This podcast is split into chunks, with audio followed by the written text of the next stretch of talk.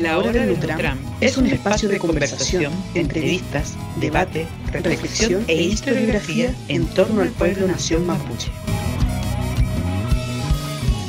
Prepara el agüita y el mate porque ya comienza la Hora del Nutram.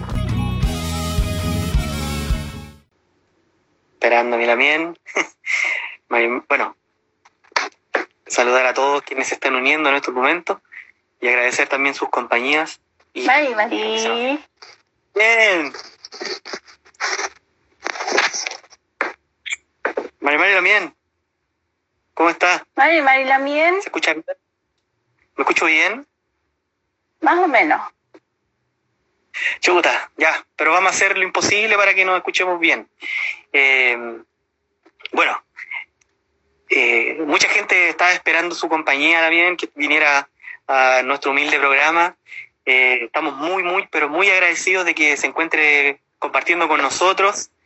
Y, y bueno, entregar unas palabras previas a, a, a nuestro Nucham. Eh, para mí en lo personal esto es un, un gran, gran, gran honor Lamien, yo te escucho mal. de poder entrevistarte, ¿sí? Ya, entonces voy a, voy a conectar estos, mis audífonos. Para mí esto es un gran, gran honor, Pero tal vez solo soy yo. Tal vez solo soy yo, Lamien. pero ahora me escuchas bien.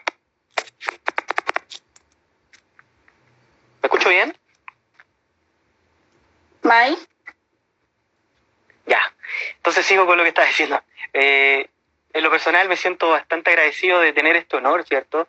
De poder eh, tener este Nutram contigo y compartir nuestra, nuestros, nuestros pensares, ¿cierto? Con, con los demás. Así que estoy profundamente agradecido de, de que, de que nos acompañen el día de hoy. Eh, hay, que dar unas palabras previas, ¿cierto? A, a esto. Mi, la mía Mari eh, es licenciada en Mari Julia Urrutia Leiva, ¿cierto? Licenciada en Historia por la Universidad de Santiago de Chile el año 2018 y además también es miembro de, de Pelle Pellén. Eso fue lo que mi Lamien me dijo que dijera sobre ella, así que una breve descripción. Lamien, la dejamos a usted para que dé unas palabras de inicio antes de comenzar este, este Nutram. Ya. Lamien, empecemos entonces el Nutram. Ya voy a hablar más fuerte. Pelá y Lamien. Ya, comencemos entonces en Nutram. Eh, bueno, tenemos entendido que usted también siempre, este último tiempo, estos últimos años, estu- estudió lo que fue el MCR. Entonces, la primera pregunta sería directamente hacer una breve, pero brevísima reseña, ¿cierto?, de lo que, de lo que fue el MCR. ¿Qué es lo que fue el MCR? Claro, una pequeña reseña de ¿Eso lo que fue el MCR. El, bueno, Lamien, quiero saludar. Quiero saludar primero Mari Mari Compuché, a, toda la gente. Em, ahí se está conectando alguno buení. Y bueno, decirles que primero voy a agradecer la oportunidad de poder estar conversando. em, de estar conversando contigo, Lamien, una persona que también quiero muchísimo. Y, y la verdad, Lamien, es que para partir el Nutram, el movimiento campesino revolucionario es una organización, es un frente del movimiento de izquierda revolucionaria eh, que se crea o que se funda con un congreso. Más o menos siempre van a existir algunas eh, discrepancias para elegir alguna fecha de cualquier organización, cualquier fecha de fundación. Pero mm, una de las fechas más características de la fundación del movimiento campesino revolucionario es el 12 de septiembre de 1970, en donde se hace el primer congreso del movimiento campesino revolucionario y en donde se hace un acta con los puntos básicos de este movimiento. Peley. Eh, y bueno, esa, mm, ese, ese, esa reunión se, mm, se hace en una iglesia, en una iglesia que es la iglesia metodista pentecostal de Temuco, justo en la plaza de Temuco, en la plaza de Ripley que uno conoce. Ah, Eh, Cerca de esa plaza hay una iglesia en toda una esquina y en el subterráneo de esa plaza se hace esta reunión.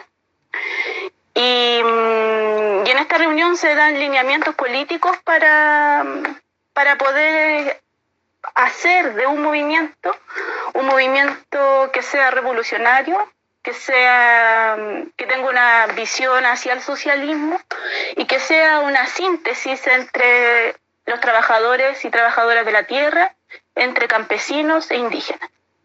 Em, uno de los planteamientos básicos del movimiento campesino revolucionario era a luchar con radicalidad por la tierra.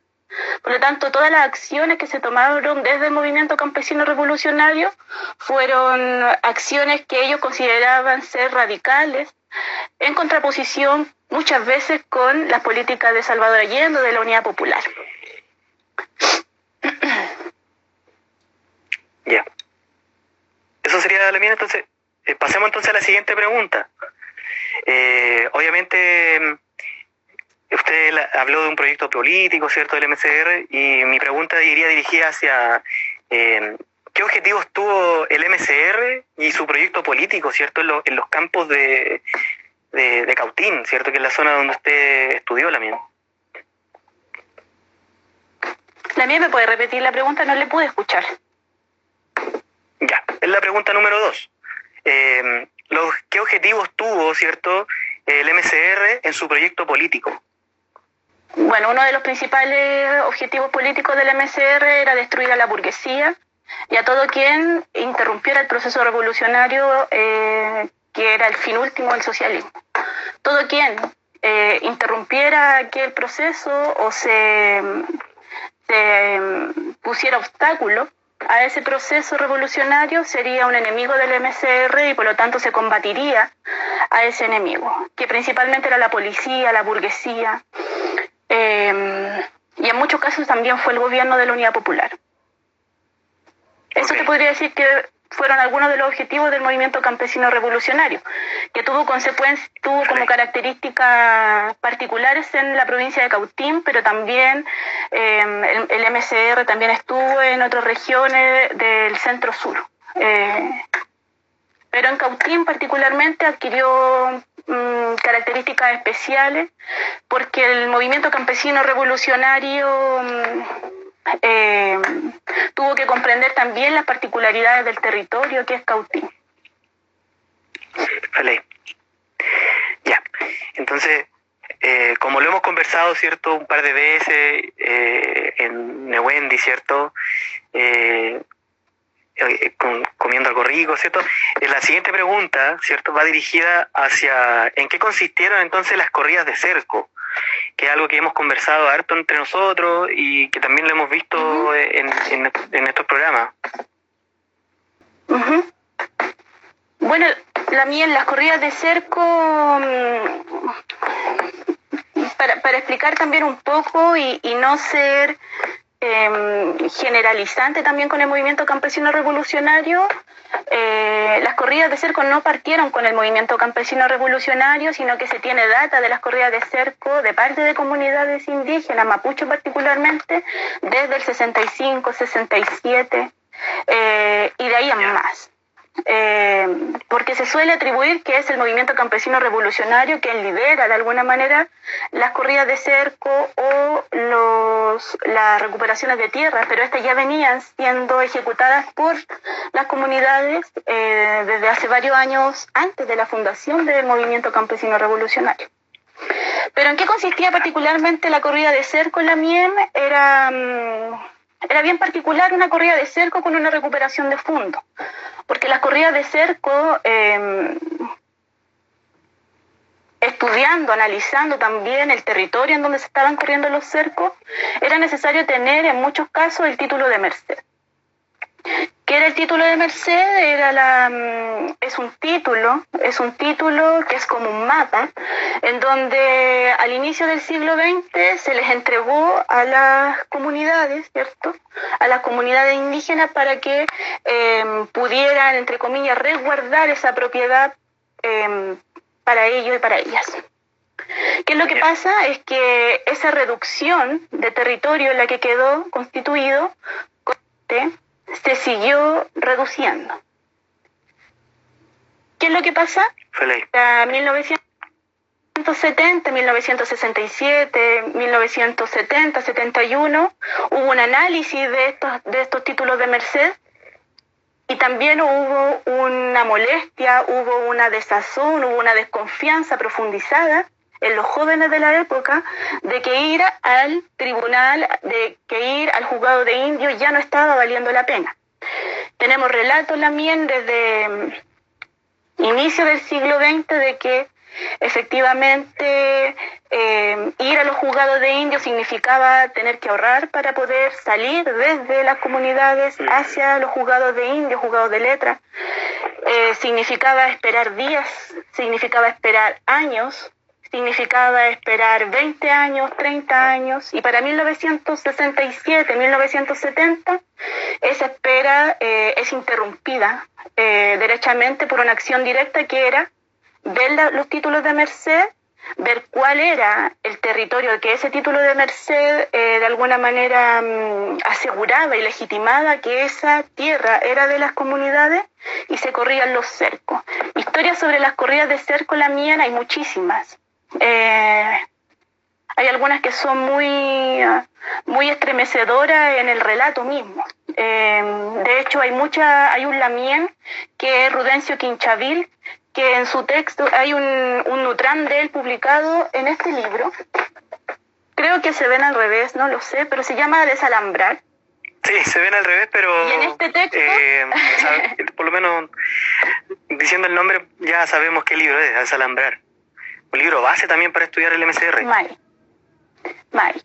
Y bueno, eh, en, ese, en este texto, Lamien, hay, un, hay muchos relatos en torno a las corridas de cerco, pero uno de los que más me llama la atención es del Lamien Quinchavil, que él dice, nosotros veíamos cómo el patrón tenía arado, tenía camiones, tenía trigo, tenía siembra, eh, y en base a eso, los antiguos, las antiguas decían en la, a, a los más jóvenes, a las más jóvenes decían, bueno, nuestra comunidad llegaba hasta ese árbol, llegaba más allá de ese río. ¿Y qué pasaba? Que se veían para 1970 como las tierras se habían reducido. Y no se habían reducido por, leyes naturales eh, ni, por, cuestiones azarosas, ¿cierto? Habían sido reducidas por una acción directa que hicieron los patrones, que hicieron los latifundistas y los terratenientes durante todo el siglo XX para quitar tierras, para robar tierras, para usurpar, que ha sido el siglo XX del siglo XXI por la mía.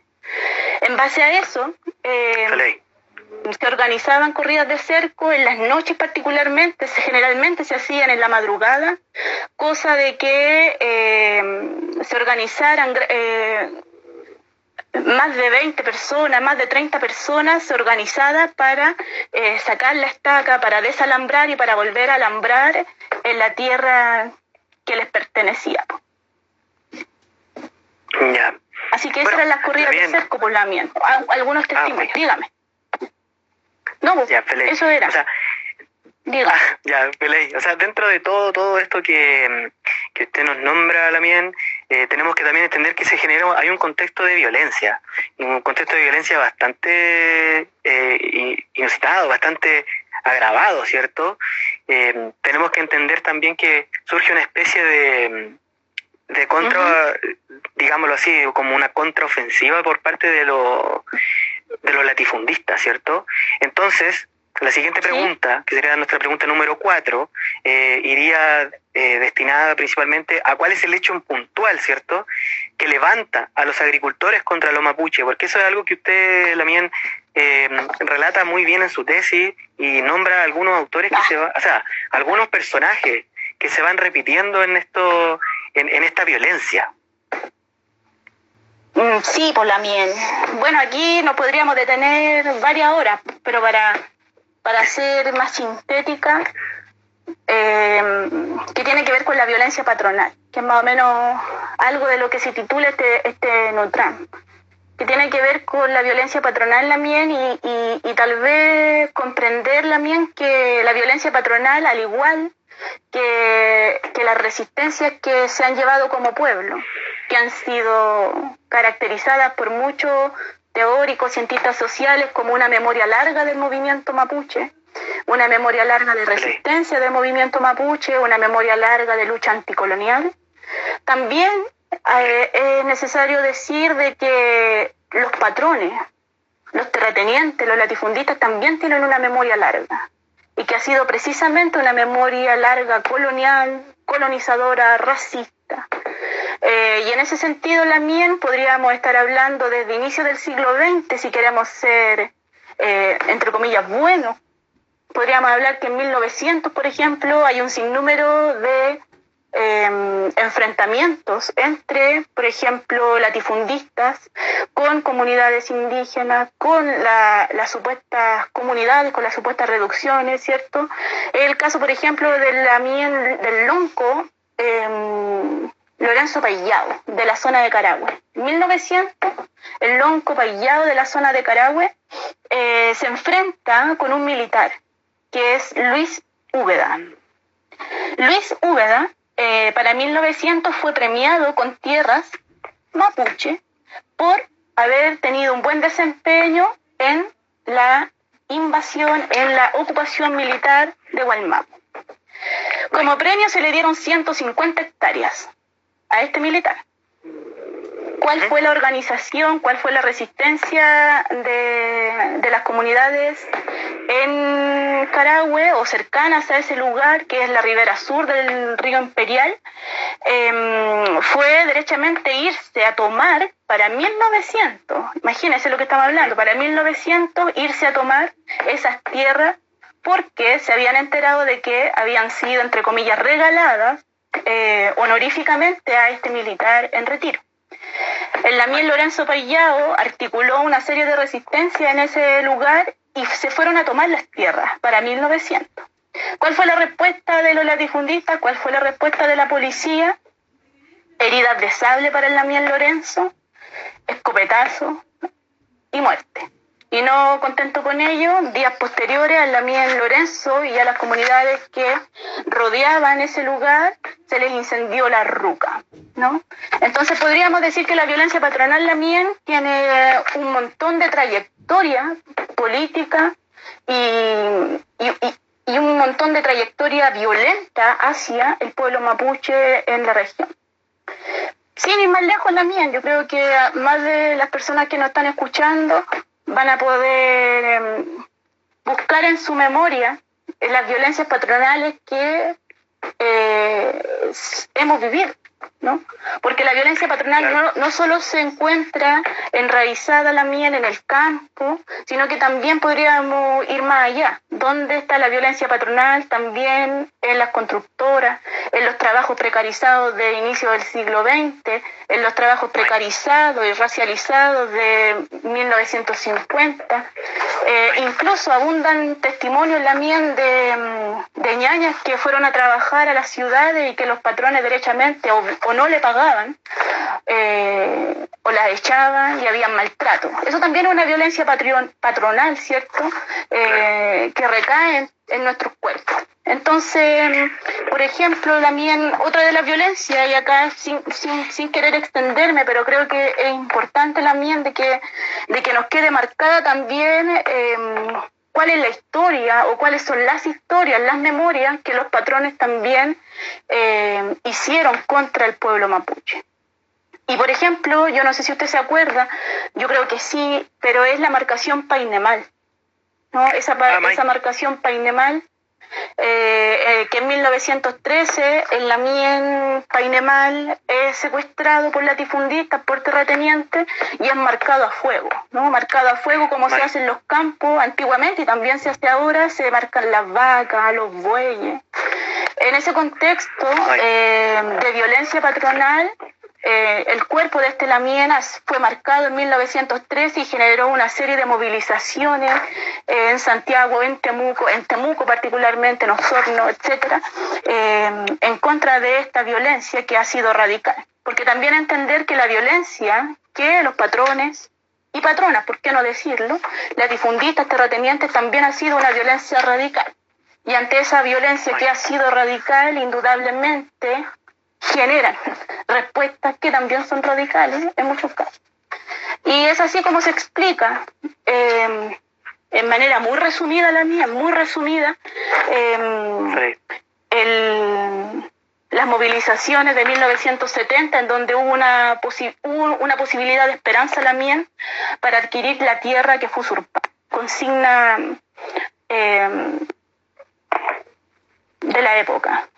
Poder recuperar la tierra que se nos fue usurpada durante el siglo XX y para 1970, con la profundización de la reforma agraria, se vio la esperanza de poder tener esa tierra.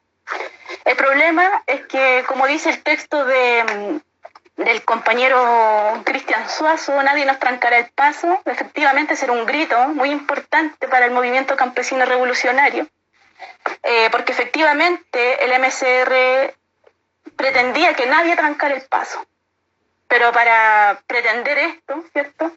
Yo creo que siempre también hay que identificar cuál es ese sector político que está trancando el paso. Y uno de los que trancó el paso a, a a radical hacia los cuerpos mapuches fue el sector terrateniente, fue la, patronada. Em, yo creo que eso por mientras la mía, porque tenemos que hablar todavía los casos de violencia hacia la gente mapuche, hacia las comunidades.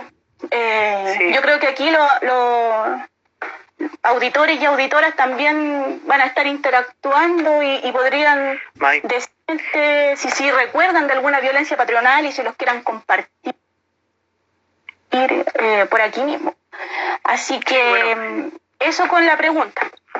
Ya, bueno, eh, ahí leyendo igual los comentarios y en relación a, a su a su reflexión, Lamien, por ejemplo, eh, saludar a, a Quimefe Pedro Canales, que dejó un saludo recién que pasó y quedó un poco más arriba, a la Lamien Dani Millaleo, que también dejó ahí unos saludos para usted, Lamien.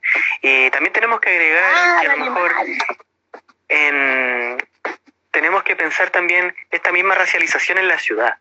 Eh, también para quienes vivimos acá en la ciudad, habitamos la ciudad como ya, como guarriache, como hijos también de, la diáspora, o bien eh, con un sinfín de nombres que nosotros podríamos eh, decir. También están los trabajos, los, trabajos que son como para, para ciudadanos de segunda clase, como dice por ejemplo Pedro Canales en Pelle en estos trabajos racializados, el tema de las asesoras del hogar, o bien también el tema de, ser jardinero, ¿cierto? Entonces, eh, son, es un cúmulo de violencia, ¿cierto? Que no solamente cruzan al, campo, como muy bien dijo usted también, sino que también se cruza por la ciudad. Y ya teniendo en relación a, la temática, ¿cierto?, que, que trata lo del día de hoy, que el, los rostros de las mujeres mapuche en, las recuperaciones de territorio, la, la pregunta número 5 iría guiada principalmente para cuál es la participación de las mujeres mapuche, ¿cierto?, en las corridas de cerco. Ahí la Namien Isabel igual estaba anotando, no sé si esa pregunta después la podríamos eh, responder Lamien para que no, sí, para que no quede ahí. Eh, saludo a la Lamien, saludo a la Lamien Isabel. Em, bueno, para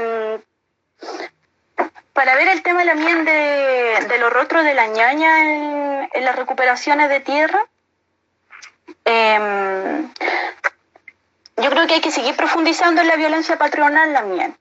Eh, profundizando en la, en, la, en la violencia patronal porque se ha construido también una cultura patronal.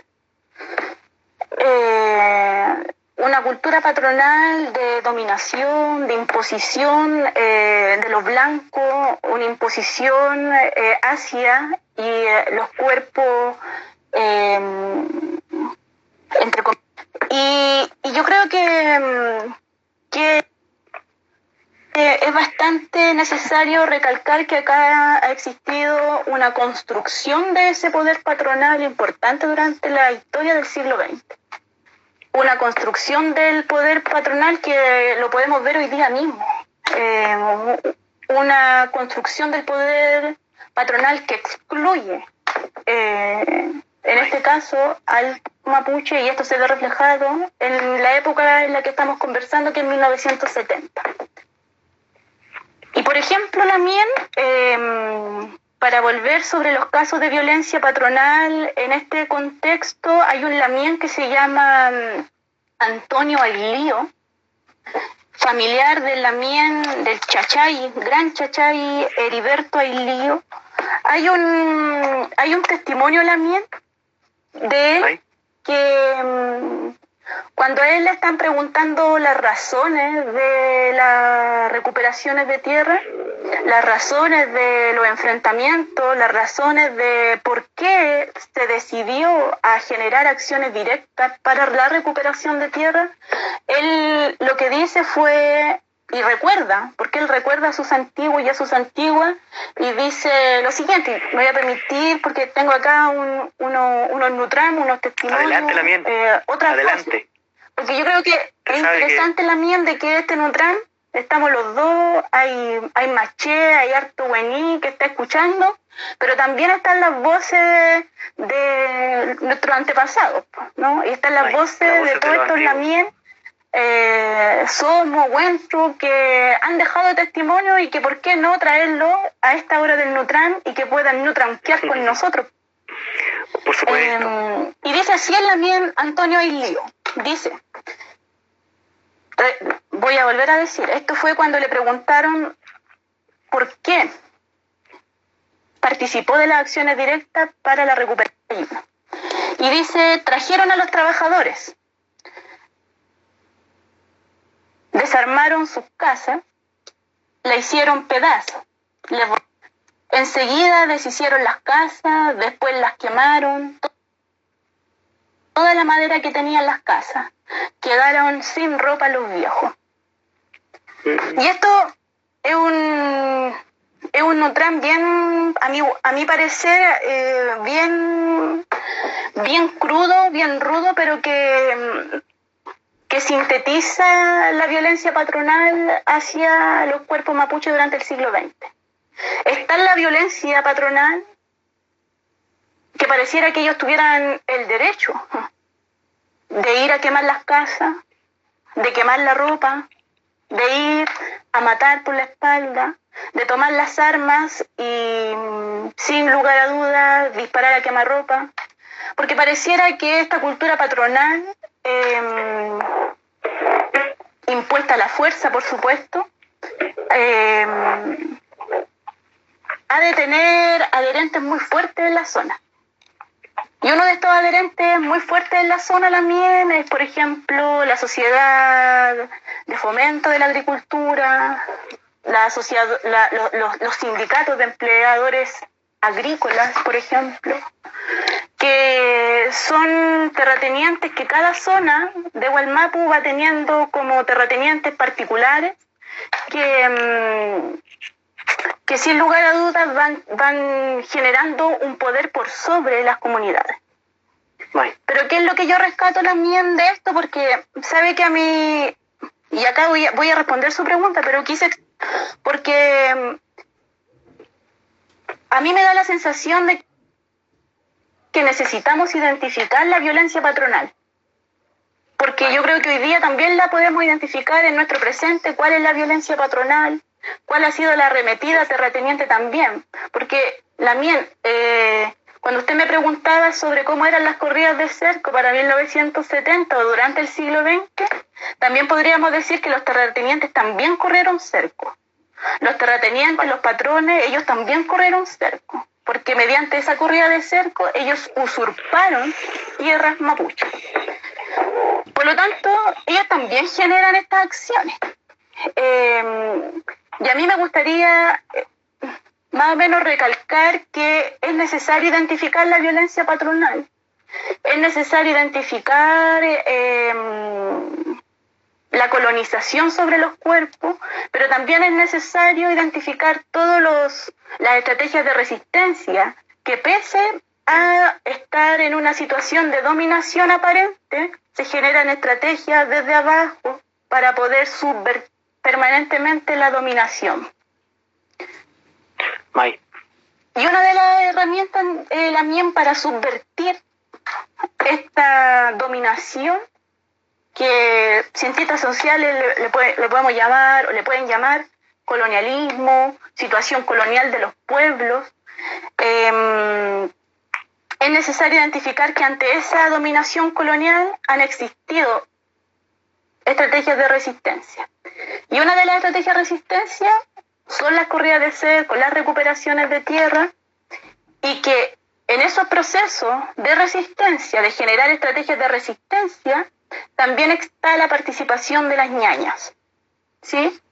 Em, y acá un, solo como una experiencia, solo una experiencia que me tocó eh, ver cuando tuve que revisar los archivos de 1970-1973, cuando tuve que revisar los periódicos de la época, los telegramas policiales. En muchos telegramas policiales yo me encontré con, eh, con ñañas con mujeres mapuche que participaban en las recuperaciones de tierra, pero que son invisibilizadas. Eh, y yo creo que si hay algo de violento también en, en esta construcción que estamos haciendo, porque realmente creo yo que hablar de las ñañas que participaron en las recuperaciones de tierra es también eh, el intento de decir queremos hacer algo porque eh, ha sido, han sido experiencias invisibilizadas. Como diría el profe Canales, han sido experiencias en la zona de los márgenes, son experiencias que están casi hasta fuera del margen, o sea, más marginales aún, que han sido las experiencias de estas ñañas, la mía. A mí no me gusta categorizar en roles de las participaciones de mujeres. Eh, no, no, soy partidaria de identificar cuál fue el rol de la mujer mapuche en la corrida de cerco, en las recuperaciones de tierra. Más bien soy partidaria de identificar su presencia y también eh, la multiplicidad de de capacidades que tuvieron, tienen y tendrán las mujeres mapuche a la hora de resistir, que son múltiples, son múltiples. Por ejemplo, un caso la mía. Julián Bastías, meterse a investigar quién es Julián Bastías. Julián Bastías actualmente tiene dos textos relativos al de cerco. Y Julián Bastías eh, cuenta en mucho, muchas de sus páginas cómo fueron las recuperaciones de tierra. Y aquí me voy a aventurar a, a identificar uno de los aspectos, uno de los aspectos de la participación de mujeres mapuche en las corridas de cerco y recuperaciones de tierra para 1971. Julián Bastía, él dice cuenta una experiencia que él vivió en Lautaro. Y él dice, estuvimos en el lugar de organización para la corrida de cerco y en el lugar de organización para las corridas de cerco se planificó que él como estudiante, se planificó que junto con las comunidades, estudiantes que fueron a esa comunidad, pudieran ayudar a correr los cercos. Y esa corrida de cerco se hizo de noche. En ese mismo entonces, él cuenta en, el texto que él tiene y él dice, mm, lo único que sentía era frío. Él dice, como estudiante, eh, él dice eso, yo quería ir a ayudar a correr los cercos, pero lo único que sentía era frío. Y dice, sentía de que las manos se me iban a rajar con los alambres. Entonces, él cuenta en su relato y él dice, y escucho una voz. Y escucho una voz que me dice, Huitra, Huitra, Huitra. Que párate, párate, párate. Claro, ponte de pie. y en eso, que él tenía eh, la estaca en sus manos, que estaba ya congelado, el, el compa, el compa congelado con la estaca en la mano, en la mía le dice, párate, ponte de pie y, y mejor ven a alumbrarme con la linterna. y esa fue la función que el compa Bastía tuvo que cumplir, cierto, una importante función también por lo demás, en una zona en donde hay oscuridad, que le alumbren con la linterna es una actividad que más de alguno alguna eh, agradecería de sobremanera. Pero ¿qué es lo que pasa? Que este Lamien le dice a Bastía, le dice, ten cuidado, no te expongas a, cosas que no conoces. Le dice Lamien a Bastía. Le dice, no, no hagas cosas que no, no conoces, mejor alúmbrame con la linterna y una vez que termine de alumbrarme con la linterna, anda adentro de la casa y tómate un poco de sopa, porque si no te vaya a congelar. Mm. Y él le dice algo que a mí siempre me ha llamado mucho la atención. Él le dice, no te preocupes por nosotros. No somos, sí lo dice, nosotros somos perros que sabemos muy bien cu- cuando viene el perro mayor, que serían los patrones, que en alguno de estos procesos de... Entonces, ¿qué hizo la mien? Lo mandó a la ruca, a Bastías, y en la ruca, Bastías, ¿qué vio? En la ruca lo estaba esperando una ñaña, una papay. Él, él describe una papay en su texto. Y, y dice que esta papay se encuentra en la ruca y se encuentra atizando el fuego. ¿No? Y es la única que está en la ruca. Mm. Está en la madrugada atizando el fuego en la ruca. ¿Qué es lo que quiero decir con esto, la mien? Es que existen múltiples formas de identificar la participación de la ñaña en las recuperaciones de tierra. Y una de estas formas, la mien, es precisamente lo que hizo esta papay. Preparar el fuego, porque sin ese fuego es indispensable que esa corrida de cerco haya resultado. Una por las condiciones climáticas, otra por eh, la serie de personas que no estaban acostumbradas al clima, al territorio del lugar, y que era precisamente esta papay quien eh, podía de alguna manera brindarle apoyo a las personas que salían heridas, incluso en las corridas de cerco. Eh, por lo tanto, ¿qué quiero decir con el ejemplo de esta papay? Es precisamente identificar que allí en el cutral, allí en el fuego, allí en el atizamiento, también se expresan resistencia de mujeres mapuche para las recuperaciones de tierra, que es un, es- eso fue una actividad fundamental. Sin ese cutral, sin ese cutral, no hubiesen resultado igual las corridas de cerco. Pero también existen también múltiples otras, muchas, muchas otras experiencias de mujeres mapuche tomándose la corporación de la reforma agraria, ñañas tomándose los caminos, cerrando caminos, ñañas que participaron de recuperaciones de tierra, de toma de fondo en la mien. Eh, ¿Y cómo usted me podría decir la mien, pero cómo sabe eso? ¿Dónde está eso? ¿Eso dónde lo leemos? pero mm, es que esa participación de mujeres mapuche la encontré también en un en un archivo bastante particular. En un archivo que que hoy podríamos decir en el contexto actual podríamos decir quién quiere ir a revisar telegramas policiales no telegramas Mm. policiales que escribió evidentemente la policía en el contexto. Pero en esos telegramas policiales también Imagínese usted de que se aprecia con nitidez la participación de las ñañas, que cuando la policía tenía que ir a observar las recuperaciones de fondo, que ellos llamaban toma, ellos llamaban vandalismo, ellos llamaban delincuencia, ellos llamaban barbaridades en los campos, ellos llamaban instigadores en los campos, pero que nosotros, ¿verdad? Creo interpretarlo también a usted, llamamos exclusivamente estos actos no como vandalismo ni, ni, ni actos vandálicos, sino que lo vemos como una recuperación de tierra.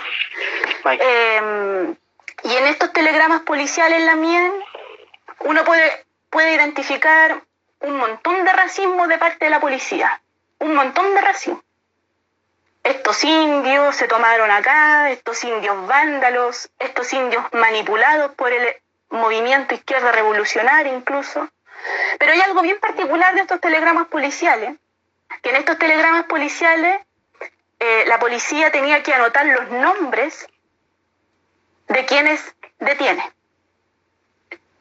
Entonces, uno de los tantos nombres que la policía detuvo en las recuperaciones de tierra fue nombres de mujeres mapuches que participaron en las corridas de cerco, en las tomas de fondo y en su efecto a las recuperaciones de tierra.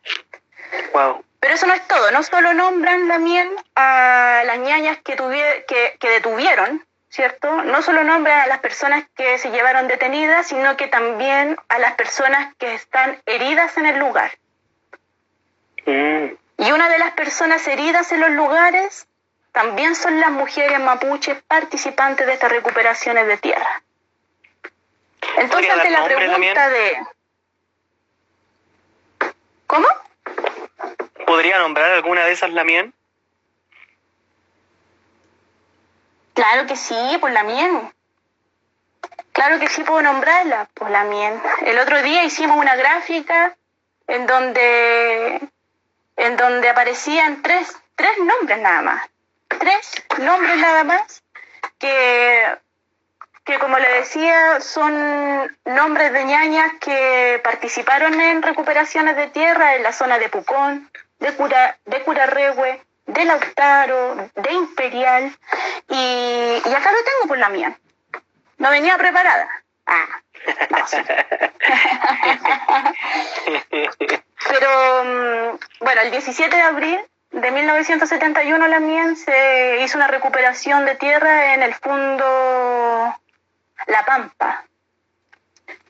Ese fondo en La Pampa eh, trajo como consecuencia eh, que eh, patrón de ese fondo, que o fue Otto Gruner para 1971, se enteró de esta recuperación de tierra y llamó a sus amigos patrones, a sus amigos terratenientes, para que lo ayudaran a ir a sacar a quienes se tomaron estos fondos, que son comunidades indígenas que colindan el fondo La Pampa.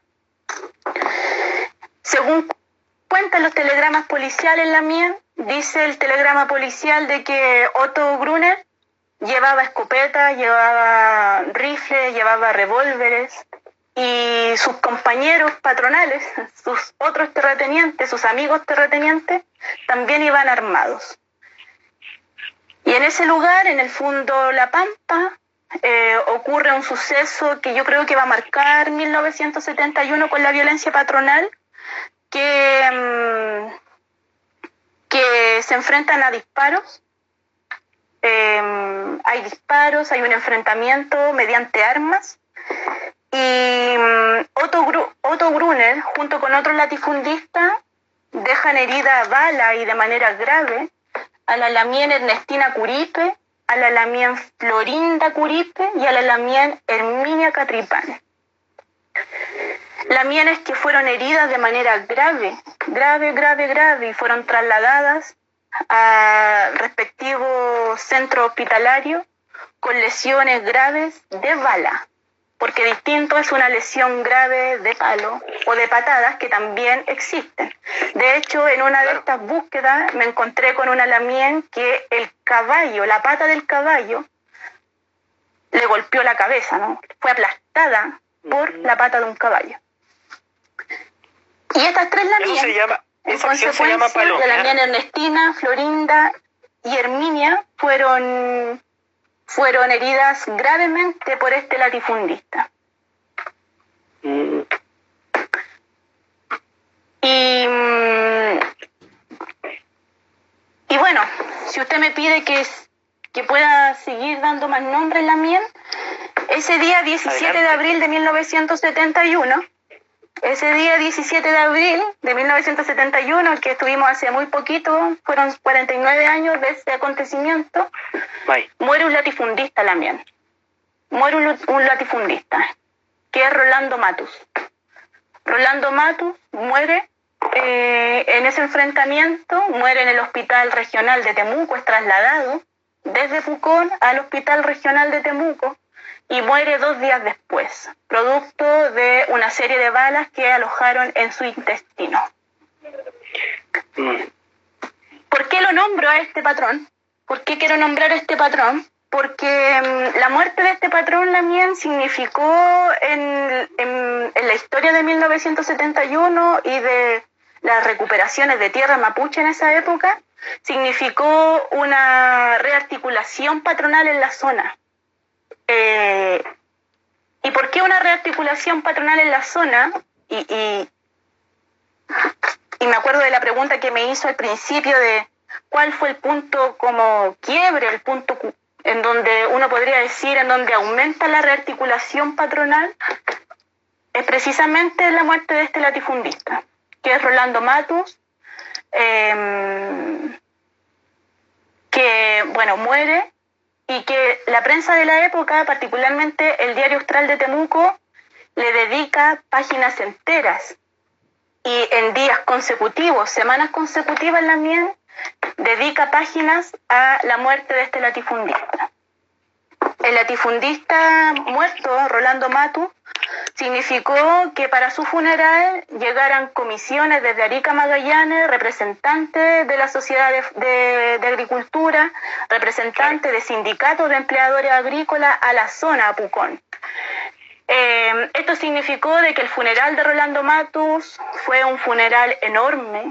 Eh, camino al cementerio, las fotografías así lo muestran. Yo no sé si en esta plataforma, la mía, yo puedo mostrar fotografías girando la, la, la cámara. La cámara.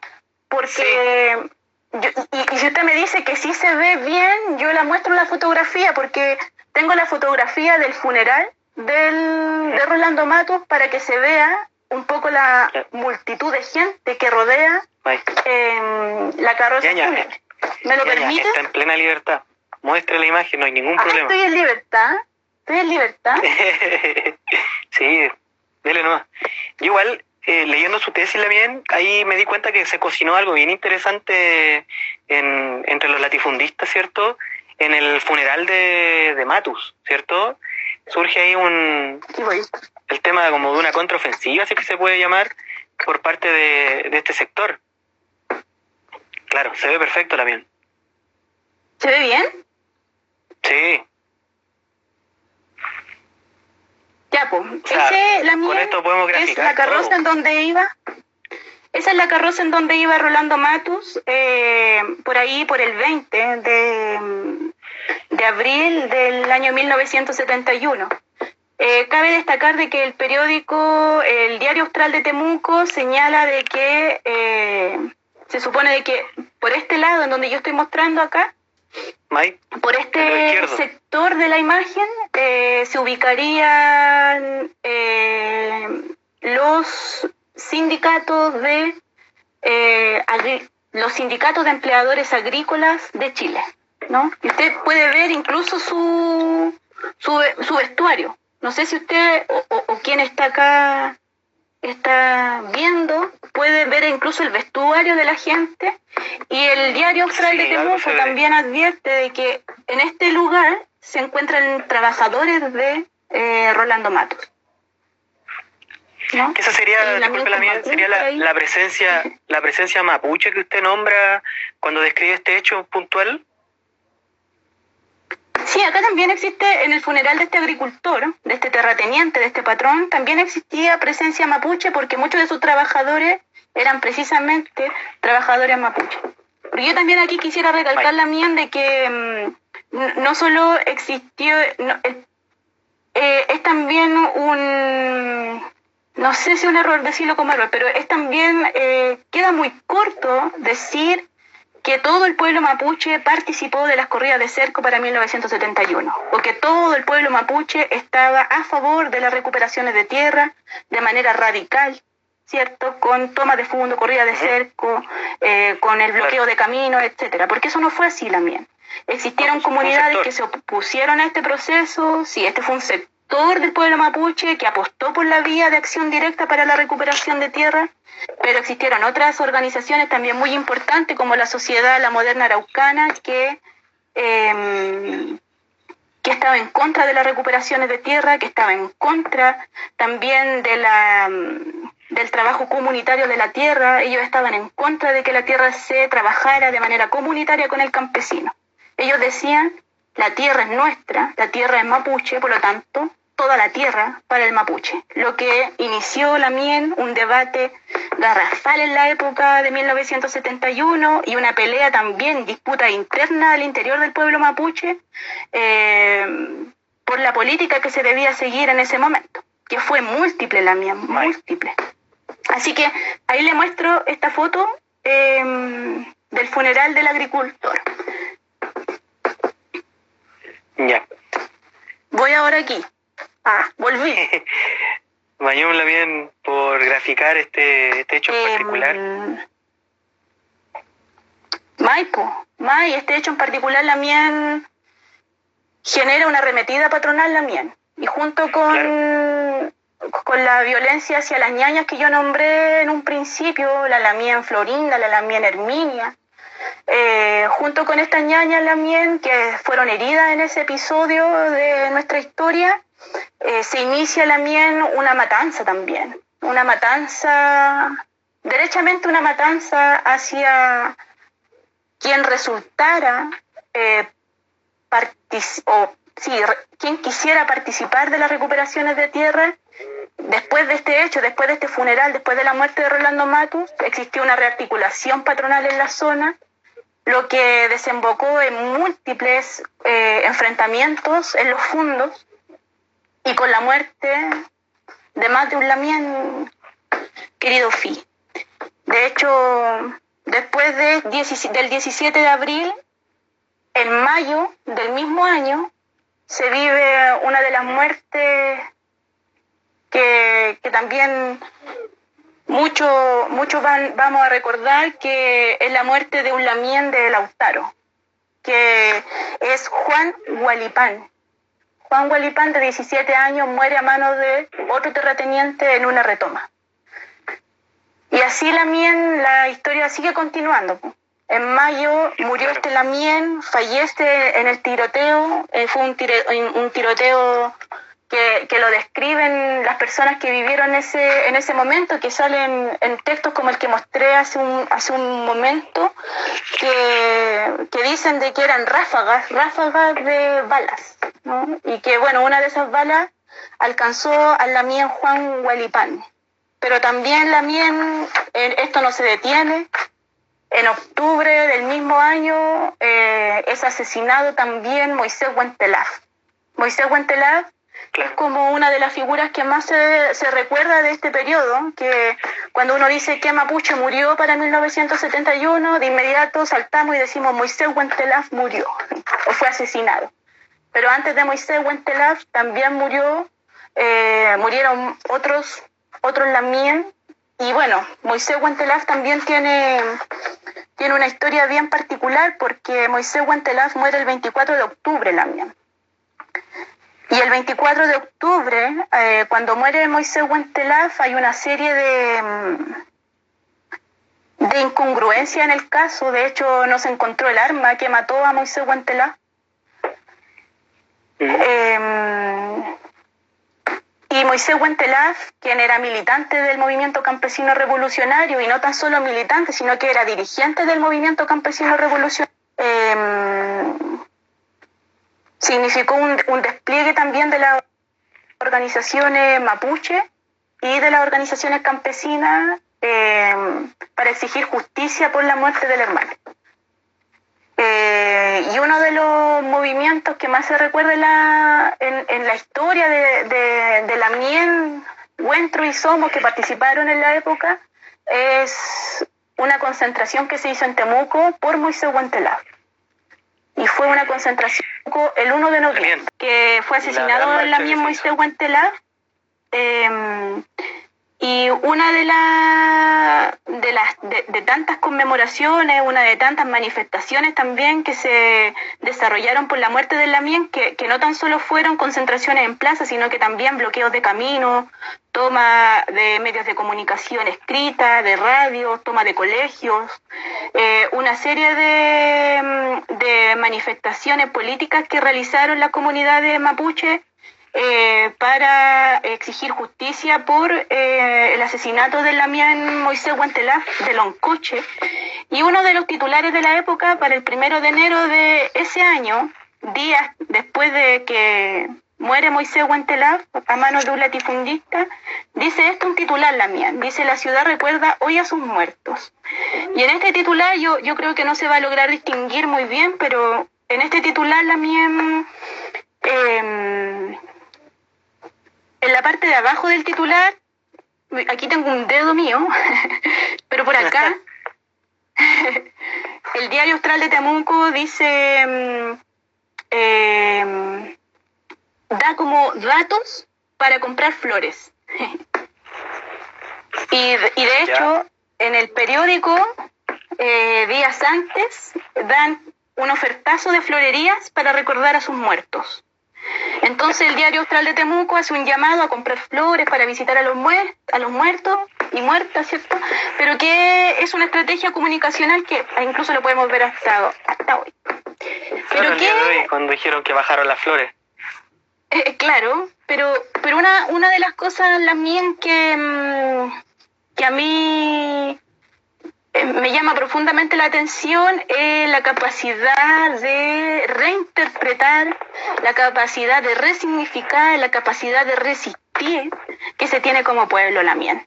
Y una de esas, de esas estrategias de resistencia, de esas muestras políticas que, que, da el pueblo mapuche en esta época al chileno, ¿no? al pueblo chileno o a la sociedad chilena, es precisamente de que un sector del pueblo mapuche no está ni ahí con comprar flores, no está ni ahí con ir al cementerio a dejar una flor, sino que quieren recordar a sus muertos y muertos, ¿cierto?, con una marcha. ¿No? Y que fue una concentración en la ciudad de Temuco. Y acá hay una fotito la mía. Muy bien. Acá hay una foto muy, muy de del Día de los Muertos. Aquí hay una foto de la conmemoración del Día de los Muertos del movimiento campesino revolucionario en la ciudad de Temuco. Por aquí no veo mucha flor, por aquí no veo mucha vela, eh, ni tampoco veo mucho llanto. Yo lo único que aquí logro ver es una, una masividad de la marcha, logro identificar el, pucha, el, la pancarta, el grito trascendental del movimiento que era nada y para el primero o para el 1 de noviembre de 1971, mientras gran parte de Temuco estaba en los cementerios recordando a sus muertos, un sector del pueblo mapuche también recordaba a sus muertos en una concentración política en la ciudad de Temuco, exigiendo justicia, exigiendo una reforma agraria radical y la devolución de tierras históricas. Eh, ¿Por qué quiero nombrar esto también? Es porque creo profundamente en la capacidad del pueblo mapuche en resignificar, creo profundamente en la capacidad de resistencia, en generar estrategias pese a las condiciones de dominación. Eh, que las condiciones de dominación ya vimos que es la violencia patronal, que es el racismo institucionalizado, que es el racismo cotidiano del temuquense común en esta fotografía, por ejemplo. No, no, yo me, yo me pongo a imaginar la mía que quienes habrán transitado por ese lugar de ver que en un día de recogimiento, en un día de recogimiento general que se hace por el Día de los Muertos, sectores del pueblo mapuche que militaban en el movimiento campesino revolucionario colocaban estas pancartas para recordar a sus muertos. Sus muertos que ya nombré por la mía. Eh, porque verdaderamente siempre he tenido la impresión de que, de que aquí también existen, o de que aquí también se está conmemorando a, a nuestros otros Lemun, a los otros Lemun, a, a los otros tantos que han sido asesinados por la espalda, al igual que en 1971, esta vez hermanos de latifundistas por la mía.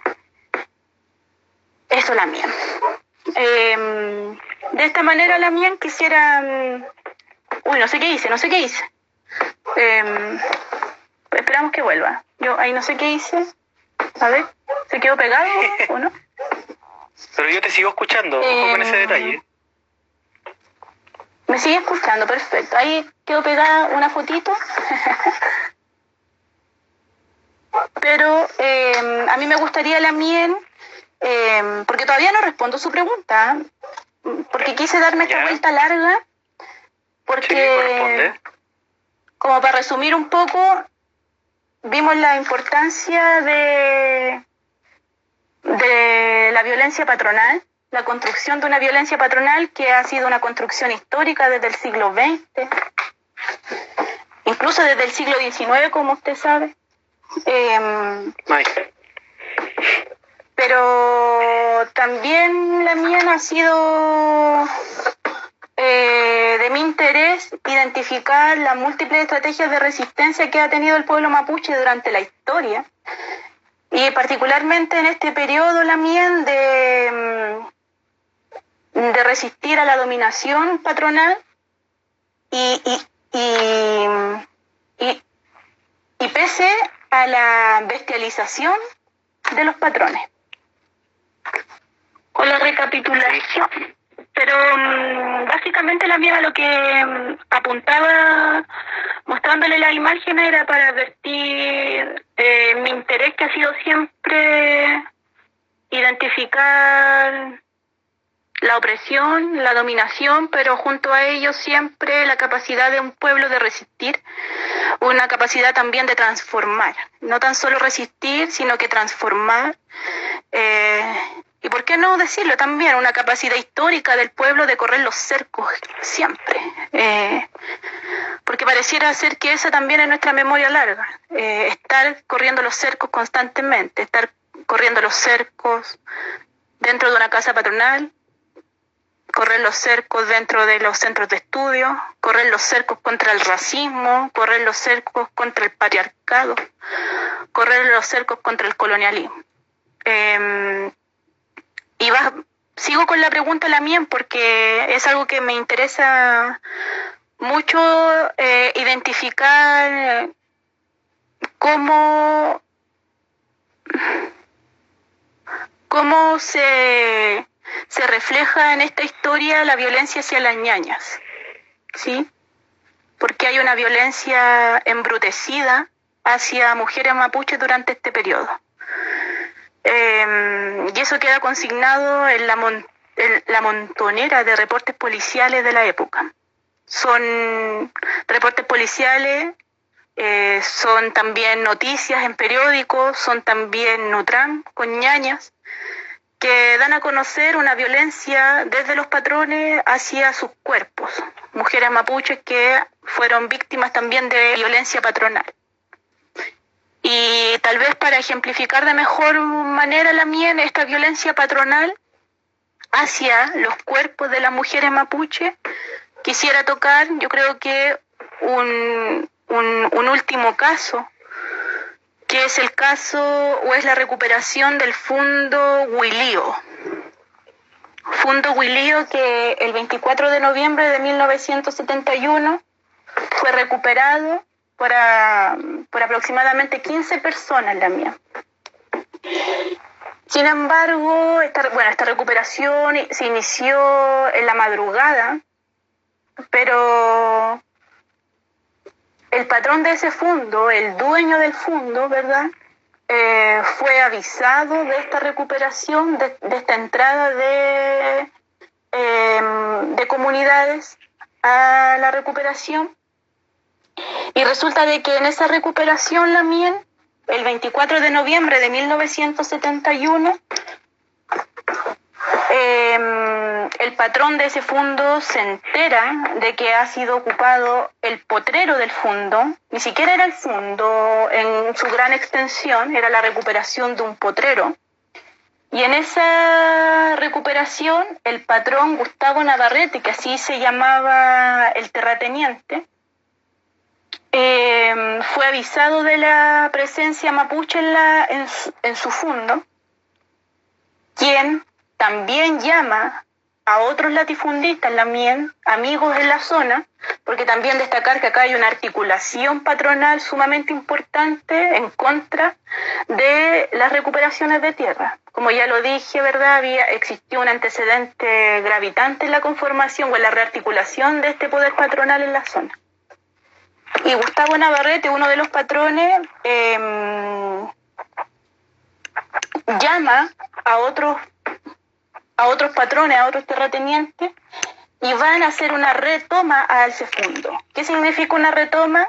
Eh, ellos como dueños del fondo advierten la presencia eh, principalmente de personas mapuches y van al fondo y generan una disputa, un enfrentamiento para volver, para expulsar, perdón, para expulsar a quienes están recuperando el fondo.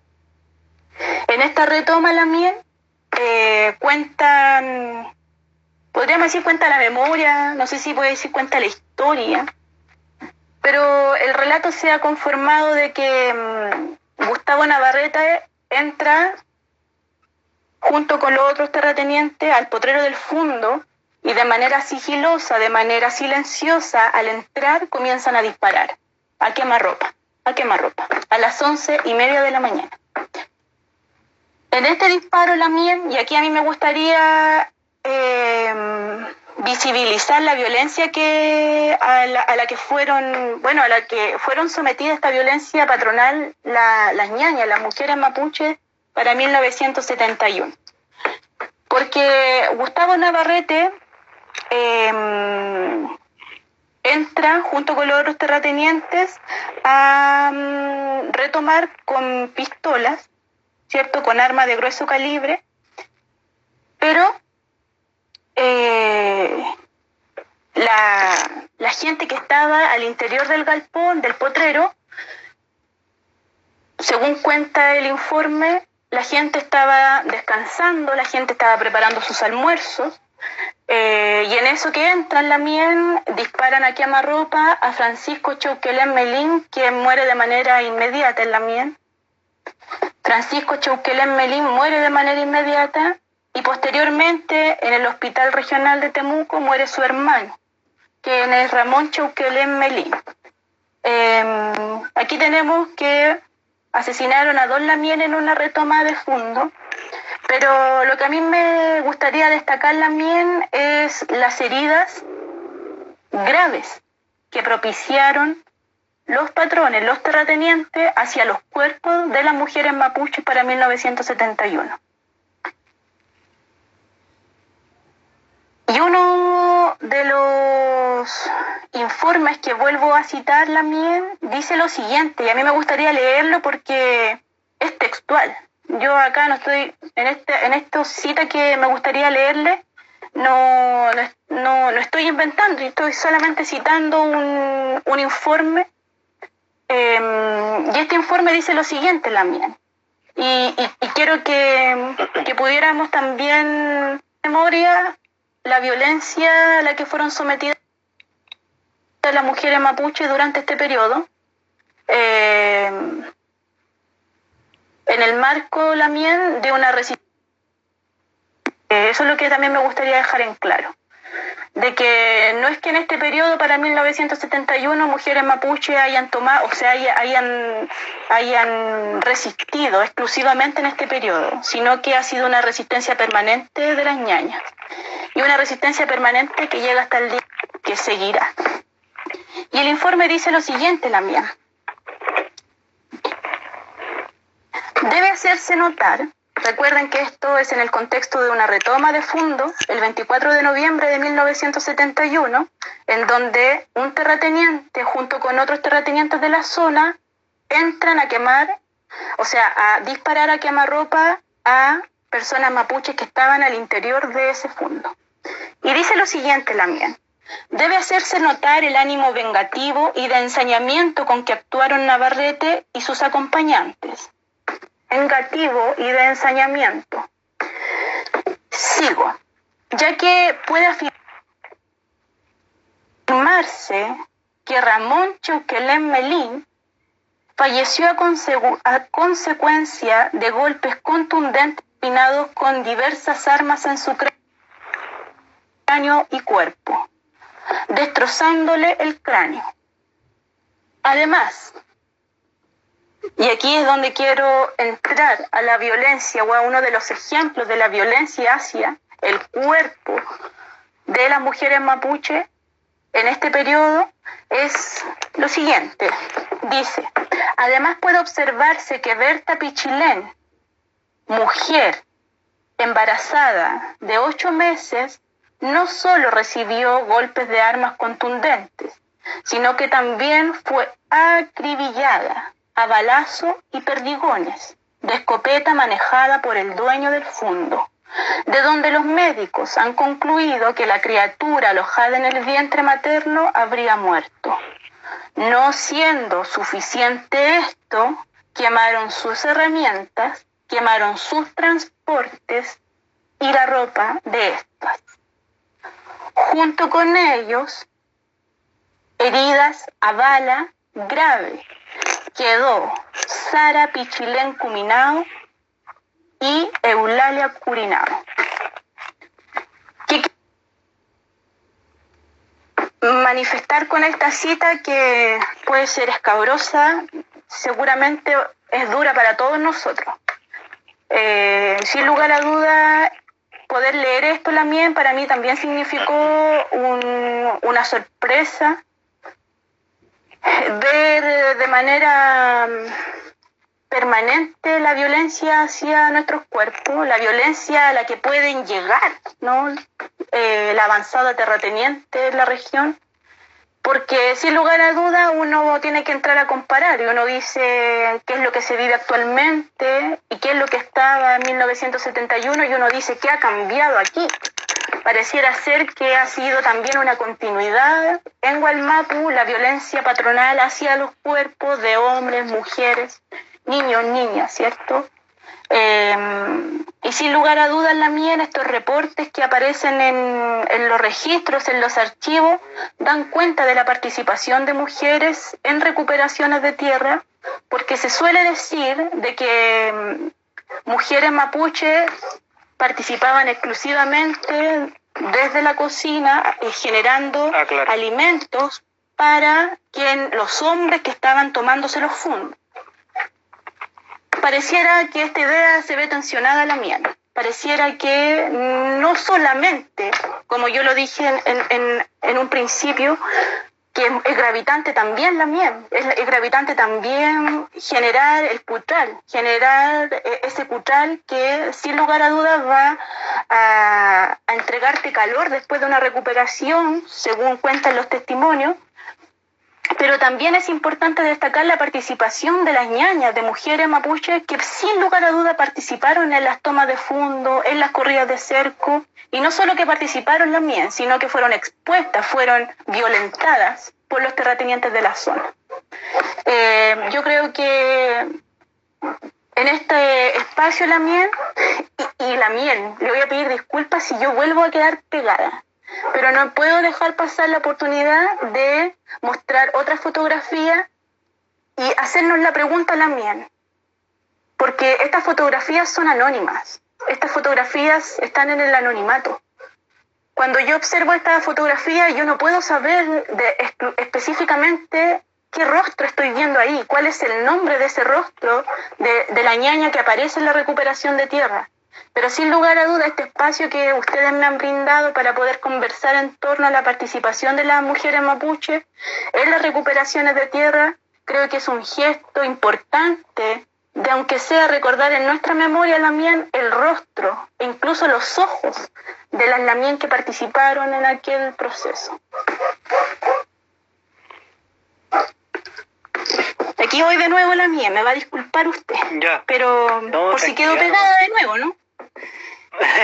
bueno, si quedas pegada de nuevo, lo volvemos a reiniciar, si no hay problema.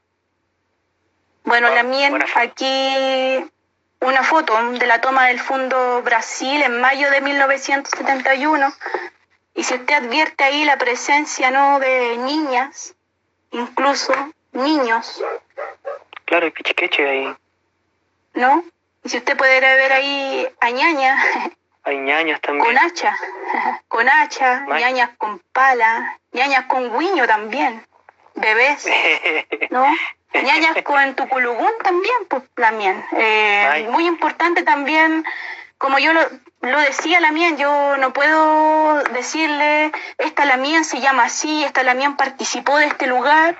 Tal vez este gesto, que puede parecer muy mínimo, eh, es realmente para mí una, una potencia tal que, que, nos puede indicar al, quienes estamos hoy observando el pasado, nos puede indicar también la presencia de nuestros antecesores y por sobre todo de nuestras antecesoras también, eh, que son ellas, están ahí, ¿no? Eh, si usted puede identificar, hay un grupo de ñañas, ¿cierto? Con palas, con guiños.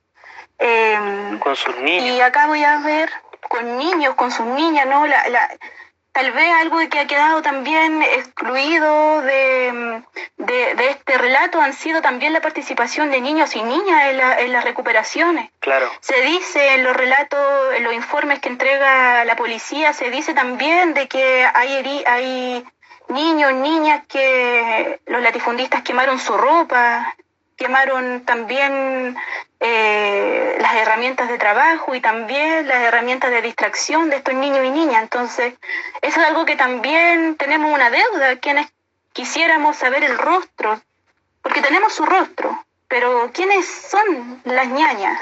Es una pregunta también para nosotros en el presente. Y aquí otra fotografía que espero que se note mejor, que es también de una ñaña, una, una pichisomo. ¿No? Que, es ella. A mí me, me sorprendió esta fotografía porque mm, es en la toma del Fundo Mulco, en Lautaro, eh, para 1971, y ahí nuevamente está la presencia de niños, de niñas, y también de ñañas, de mujeres mapuche, participantes de este fundo, de la toma de un fundo, de una recuperación de tierra en esa localidad también. Eh, Así que esas son las fotografías que, quisiera mostrar em, a, ti, a quienes se han quedado, pese a todos los inconvenientes la mien, se han quedado no, pero a ver. Parte del juego también. Y la mien. Así que espero que, no. que esta foto tal vez eh, quede en nuestra memoria también de identificar en esta foto a nuestras antepasadas nuestra antepasada. Agradecido de, de, esto porque, bueno, es primera vez que un entrevistado o entrevistada, ¿cierto? En este caso, eh, nos grafica su relato por medio de imagen. O sea, es un ejercicio eh, muy lindo y bastante eh, destacable, diría yo. y muy, muy tuyo también. Uno que nosotros que hemos compartido harto en este mundo, ¿cierto? de, de la academia y de, de viajar y exponer. Es muy tuyo también eso de, nutrir tu relato con, imágenes, o sea, darle un fondo a lo que tú estás comentando, o sea, que no quede solamente en, palabras, sino que también quede en, nuestra, en nuestras memorias, ¿cierto? Eh, otro, otros, en este caso somos Weichafe, que es algo que he, querido adoptar mucho en estos capítulos, ¿cierto? Que hemos tenido, eh, y visibilizar, ¿cierto? Esos, esos NN, ¿cierto? Esas personas, los sin nombre, o los, sin nombre de nuestra historia, por la algunos, como dirían algunos, claro, los sin nombre, y, y tal vez ahí puede, podemos eh, reflejarnos nosotros, o sea, claramente ahí puede, puede haber estado algún pariente o, no, o viajar a la imagen, así como lo que había hecho el otro día cuando coloqué tu cara ahí en, en la foto, ¿cierto? Entonces, son, son cosas bastante cálidas y un, y un, y un que, que es muy lindo, la verdad. Eh, leo el comentario de Milamien, Daniela Millaleo, aquí le mandamos un, gran saludo. Bueno, ha sido emocionante este capítulo, nuestras puñaña huichafe. Claro, o sea, esta imagen... Eh, puñaña huichafe, Sí, tenemos una deuda con, con la ñaña huichafe. Así es. Tenemos una deuda de reconocimiento. Y hacia allá quiero ir con la siguiente pregunta, Lamien. Eh, la número 6. ¿Hay más preguntas? Sí, pues quedan más preguntas, nos queda como para unas siete horas más de conversación. La número seis diría, ¿cómo consideras las críticas a la, hacia la misma historiografía mapuche, ¿cierto? Por no considerar voces femeninas ocultándolas de, sus páginas, eh, ocultando en sus páginas, ¿cierto?, a grandes dirigentes, como por ejemplo Lucy Traipe, que es de este tiempo del MCR, y Sol de Reuque, que es una figura un poco más moderada de los centros culturales mapuche, y Ana Yao, que yo creo que es la dirigente mapuche más importante o influyente de estos últimos 40 años de, historia mapuche y de resistencia mapuche. Solamente por dar unos ejemplos, eh, obviamente tomando también esta idea de la, de, la Somo Huichafe, que es muy de Margarita Calfío, y esta, y esta idea de tensionar la historia mapuche eh, masculina, ¿cierto? Que siempre destacan dirigentes, eh, hombres, y que ha sido también así durante todo este último tiempo. Y me gustaría su opinión, la mía, me gustaría también que diera ese acento ahí, porque usted ya nos ha nombrado, eh, nos ha dado ejemplos de sobra, ¿cierto?, de participaciones de mujeres mapuches, y me gustaría saber eso, cuál es su opinión, porque es la, la, gran crítica que hizo, por ejemplo, Macarita Calfío y ha hecho durante estos últimos años de, de la invisibilización de las mujeres en las organizaciones mapuche.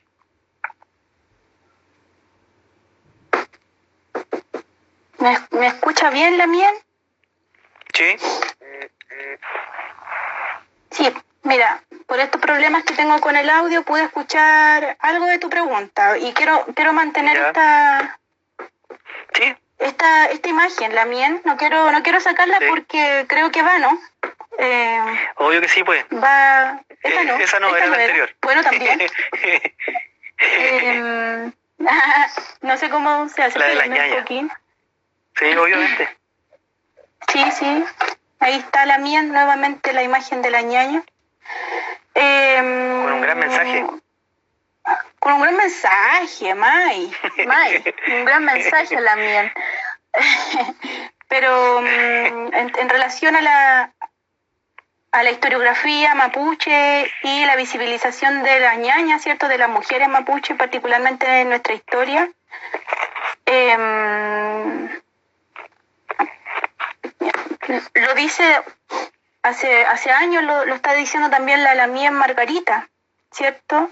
La, la Lamien Margarita, quien está haciendo una, una, protesta, está haciendo un llamado, un llamado a que específicamente no hay partes de nuestra historia en que parece que solo lo han construido metarrelatos de hombres Weichafe, ¿cierto? De autoridades espirituales, autoridades ancestrales, autoridades políticas, que algo que también destaca el Lamien Héctor Nahuelpan cuando habla de qué pasa con las historias que quedan fuera de este gran relato mapuche, de esta gran historia mapuche, que ha de ser también una historia nacional mapuche. Pues bien, ¿dónde están entonces los relatos de la ñaña? ¿Dónde está la presencia de nuestra ñaña? Su sonrisa, ¿dónde están sus anhelos? ¿Dónde están ellas? Y, y la mía, en base a esa pregunta, a mí me gustaría destacar algo que, eh, que resalta la Lamien Silvia Rivera Cusicanqui, que ella dice algo parecido a... Mm, ella dice, porque ella tiene una pelea o una disputa intelectual con otra pensadora, ¿cierto? Es Spivak, si no me equivoco, así se pronuncia. Si me equivoco, me disculparán quienes están viendo esto y saben cómo se pronuncia. Pero Spivak decían, decía, los subalternos pueden, pueden hablar los subalternos, y ella se preguntaba en el debate.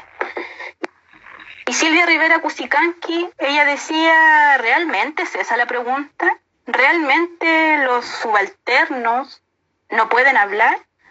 ¿O es realmente que en un país de sorderas coloniales, y, tal vez podríamos agregarle, en un país de sorderas patriarcales, en un país, en, una, en un quehacer disciplinar en donde siguen existiendo sorderas coloniales, sorderas sorderas patriarcales.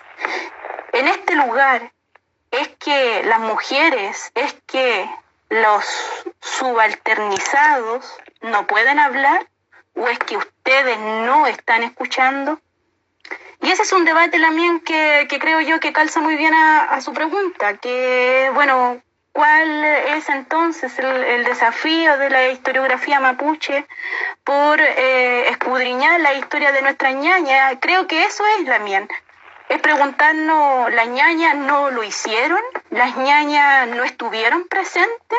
¿Las ñañas estuvieron subalternizadas, marginadas de este proceso político fundamental en este país?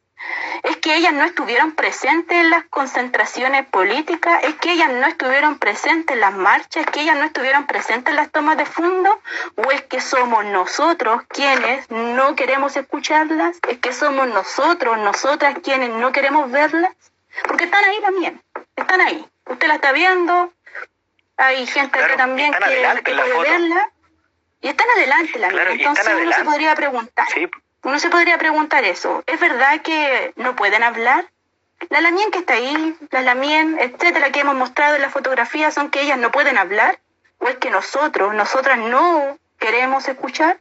Yo creo que tal vez va a lo segundo Lamien, porque sabe que en las fuentes, en los registros, en los documentos de los que uno tanto habla, uno podría decir, eh, bueno, no aparecen el nombre de las Lamien en estos documentos, Claro que aparecen por la mía. Aparece el nombre de ellas, aparece su participación en las tomas de fondo, en las corridas de cerco, aparecen sus fotografías en los periódicos de la prensa escrita, eh, aparece también en, reportajes de revistas, aparecen sus rostros, aparecen sus nombres.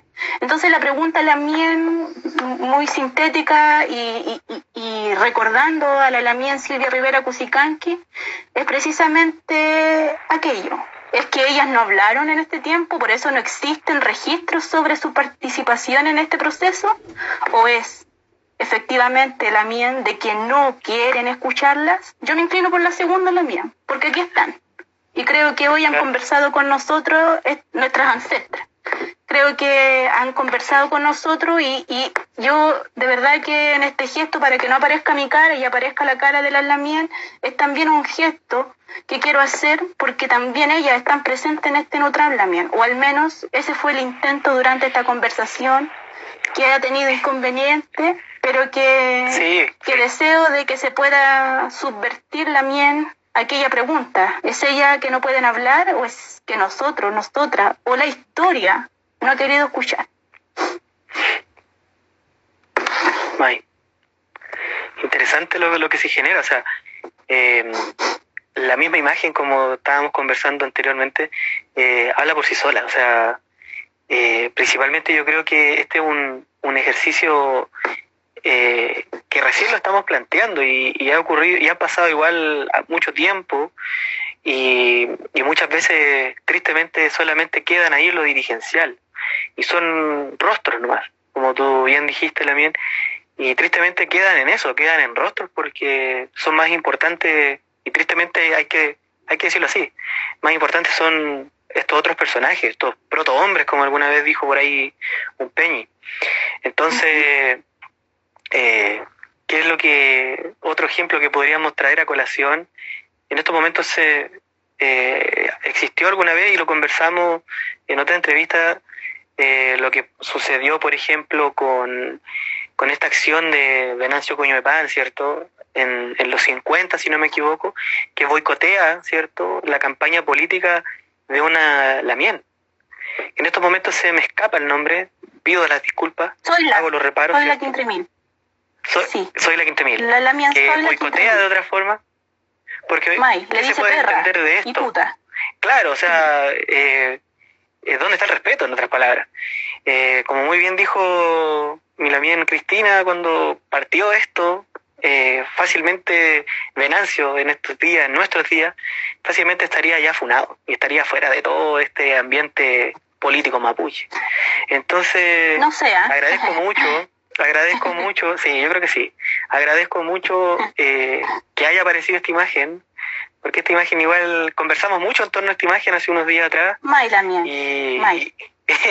y me alegra mucho que, y claro, tanto así que se fue, ahí volvió. Y, y me alegra que, que, saliera, porque la verdad es una imagen fuerte, ¿cierto? Y también podríamos centrarnos en, en uno de los peinados de la Lamien, porque en la ciudad eh, tristemente, y esto ya es un relato algo más familiar, ¿cierto? Algo más, más de mí, ¿cierto? Como yo, como Filip, de, alguna, de, de, mi abuela, ¿cierto? Eh, muchas mujeres mapuche buscaban hacerse las permanentes para esconder su pelo liso, para esconder esa, ese, rostro, para esconder esa cara de india, ¿cierto? Para esconder esa, more, entre comillas, esa morenitud y, y poder estar eh, escondida entre medio de la masa, si es que lo podemos decir así. Y que ha sido una conversación que hemos tenido más de alguna vez. Y, y a lo mejor es algo muy de cerca, porque puede que a lo mejor también usted también tenga algún, alguna parienta, ¿cierto? Que también hizo eso, por ejemplo, mi abuela en Santiago, y cuando ya después llegó a vivir acá a Villa Alemana, siempre, siempre, incluso hasta el día de hoy, ocupa el pelo corto, por lo mismo, porque la vergüenza, su pelo liso. Y mi madre, cuando conoció a mi abuela, cuando ya ella ya tenía 40 años, ¿cierto?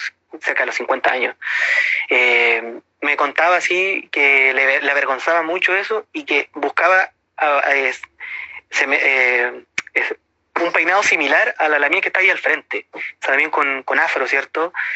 Esta suerte como de Angela Davis, mapuche, como dijimos alguna vez conversando, eh, y es también parte de, parte de las discriminaciones que la misma ciudad también genera, porque estas mismas violencias eh, patronales, ¿cierto? También están muy presentes en, en nuestra miel, ¿cierto? En nuestras madres, en nuestras abuelas, que fueron asesoras del hogar y que muchas veces también recibieron este tipo de, de, atropellos, ¿cierto? De partida, no sé, que no podía hablar Mapuzungún porque su, su patrona dijera, no entiendo cómo hablan los chanchos, o no entiendo inglés y miles de, cosas así. O sea, podemos seguir, seguir, seguir hablando de violencia y, y obviamente también eh, pensar que esta violencia es transversal tanto para los mismos guarriachos como para la gente de comunidad. Entonces igual es un tema bastante sensible, porque yo sé que más de alguien acá está eh, ha tenido a lo mejor la, la, misma eh, vivencia que, que, a lo mejor hemos tenido nosotros. Y, y así. Algo más que, también. que decir también. Con ese, con el detalle de que usted, habló.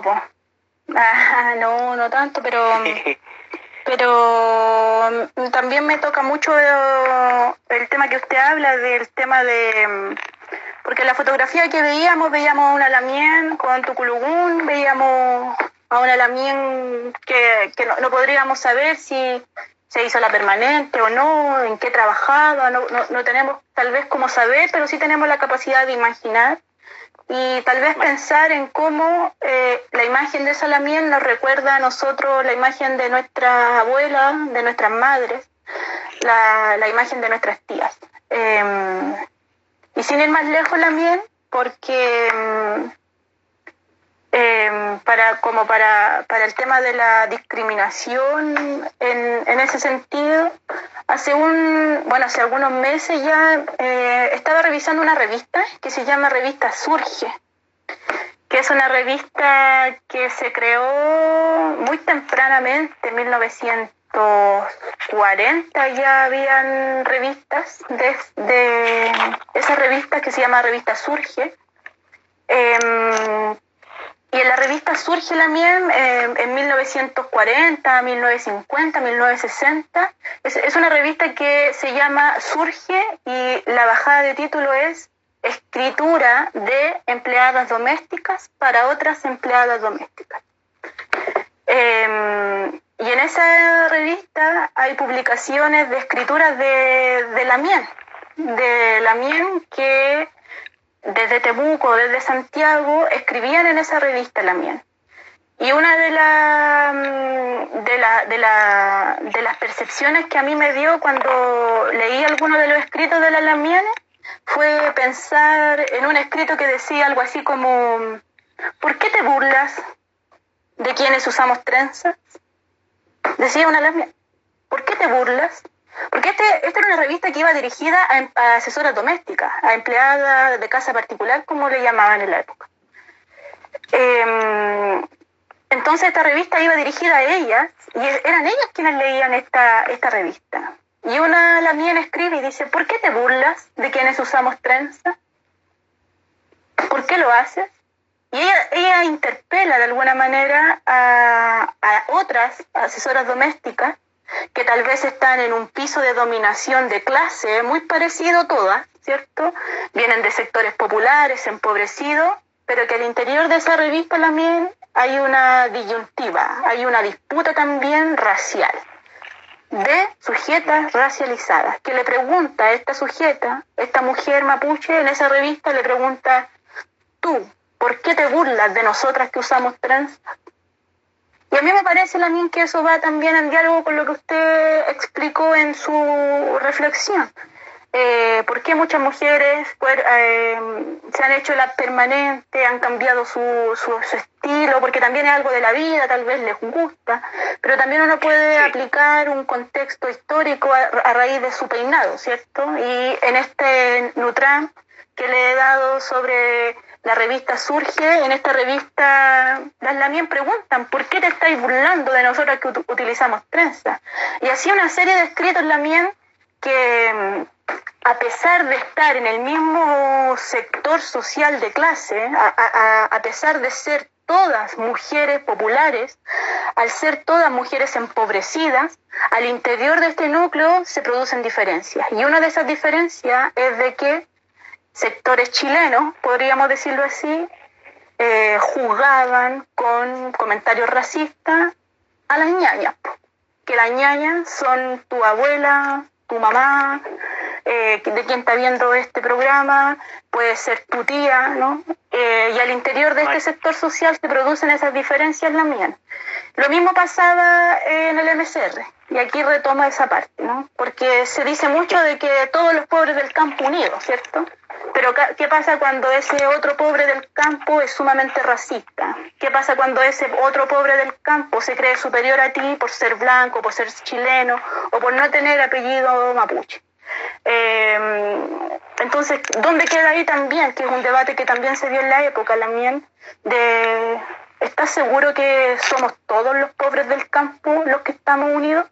Eso queda en el debate del MCR, que es lo que nos convocó, pero también en el debate de las Lamien, que son asesoras domésticas y que en esta revista, revista interpelan a, a otras asesoras domésticas por lo mismo. ¿Estás segura? ¿Por qué nos criticas por nuestras trenzas? ¿Qué te crees?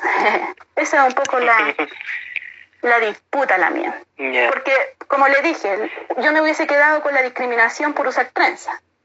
Porque perfectamente nos podemos quedar en eso también, en que somos discriminados, claro. en que existe violencia, en que existen opresiones, pero también es bueno para nosotros, políticamente hablando, es muy bueno identificar la resistencia en la mien. Porque si la Lamien no hubiese dicho nada, uno hubiese pensado la Lamien está dominada, que sin lugar a dudas lo es, ¿cierto? Está colonizada, que sin lugar a dudas también lo es.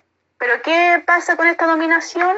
También existen estrategias de resistencia. ¿Y cuál fue una de las estrategias de resistencia, en este caso que estamos hablando en, en, entre paréntesis? Fue decirle a la otra asesora doméstica, ¿por qué te estás burlando de nuestras trenzas? Que pareciera ser que para la historiografía nacional mapuche podría ser un debate casi de cagüín. Podría ser un cagüín, podría ser una escritura cagüinera, podría ser cualquier cosa, ¿no?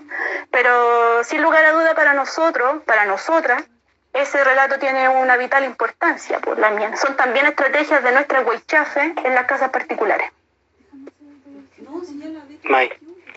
Bueno, también agradecido de esto y ya como para retomar la, la discusión en lo que había quedado anteriormente, ¿cierto? Eh, quisiera hacer, pero está bien, si es parte de, de conversar también esto, y, y, eso es lo lindo. Y, y bueno, quisiera nombrar un personaje que a lo mejor es un poquito una, algo que le puede generar ciertas amarguras a algunos. Eh, por ejemplo, voy a hacer dos preguntas solo en una.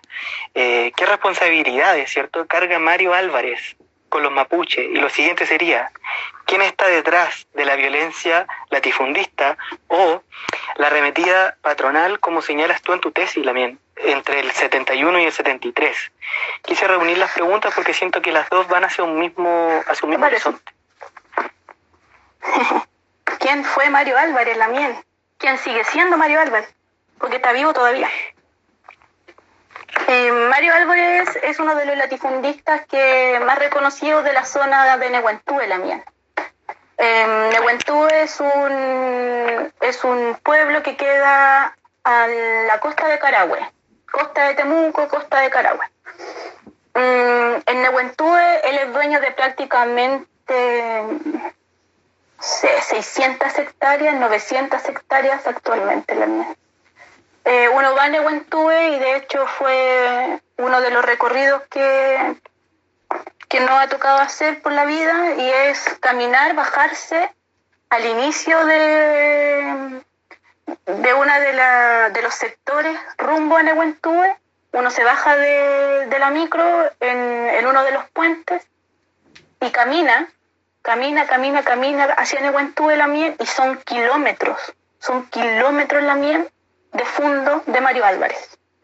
Yo, yo sé que muchas de las personas que están viendo este Nutram eh, se van a sentir también identificados de que ustedes van por la carretera, usted va por la carretera hacia Temuco, por ejemplo, y usted va a ver kilómetros, kilómetros y kilómetros o de plantaciones eh, o de fundos también. Y bueno, Mario Álvarez también es un latifundista de la época, eh, un latifundista de la época que tiene mucho poder adquisitivo en la zona y que junto con ellos la MIEN tiene a muchos de los de nuestros MIEN, de nuestra gente, la tiene trabajando también en el fondo, que es también una realidad que muchos, muchas vivieron, vivimos y, tal vez seguiremos viviendo, no, no, lo sé. Pero, pero es una realidad que, que, existe. Eh, Mario Álvarez es un latifundista que mm, durante la unidad popular y durante las recuperaciones de tierras que hicieron comunidades mapuches de ese lugar, eh, también se opuso, opuso resistencia, también generó conflictos con armas y, e hirió a personas en, en ese lugar. Eh, Mario Álvarez eh, es una de las personas que cuando iniciamos este Nutran dijimos de que la violencia patronal, los patrones también corrieron cercos. Mario Álvarez también corrió sus cercos. Y de hecho en un Nutram que yo tuve con la, la ñaña María Curilao, que es una, una papay que colinda con el fondo de Mario Álvarez, ella me mostraba en algún Nutram que tuvimos, ella me decía, ¿usted puede ver ese último árbol que está allá? Me decía, me mostraba con, con un colegüe. Y yo le decía, no, no, como que se me pierde la vista, le decía yo, se me pierde la vista. Y me dice, así se nos perdió la vista a nosotros, ese era nuestro, ella decía. Eso era de mi papá, era de mi abuelo, eso era de nosotros. Imagínate la mía en ese escenario, de estar conversando con una papá y que, que te, diga también, tú puedes ver el último árbol que hay allá y a uno, la inmensidad de ese fondo, uno dice, no puedo ver el último árbol. Y es, es específicamente eso por la miel.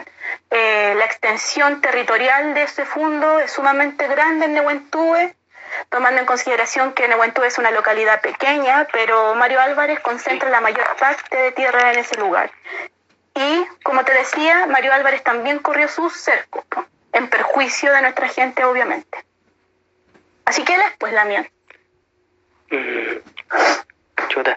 Eh, Mari, acá una Lamien, me voy a disculpar, eh, una Lamien, Calfo Ale pregunta, hola, ¿dónde se puede revisar la tesis de la Lamien? La Lamien, a ver, eh, se puede revisar, es que no, no, no, no hay USACH, yo estudié en USACH, pero ya no hay USACH, como que no está cerrada, así que ahí se podía conseguir la tesis.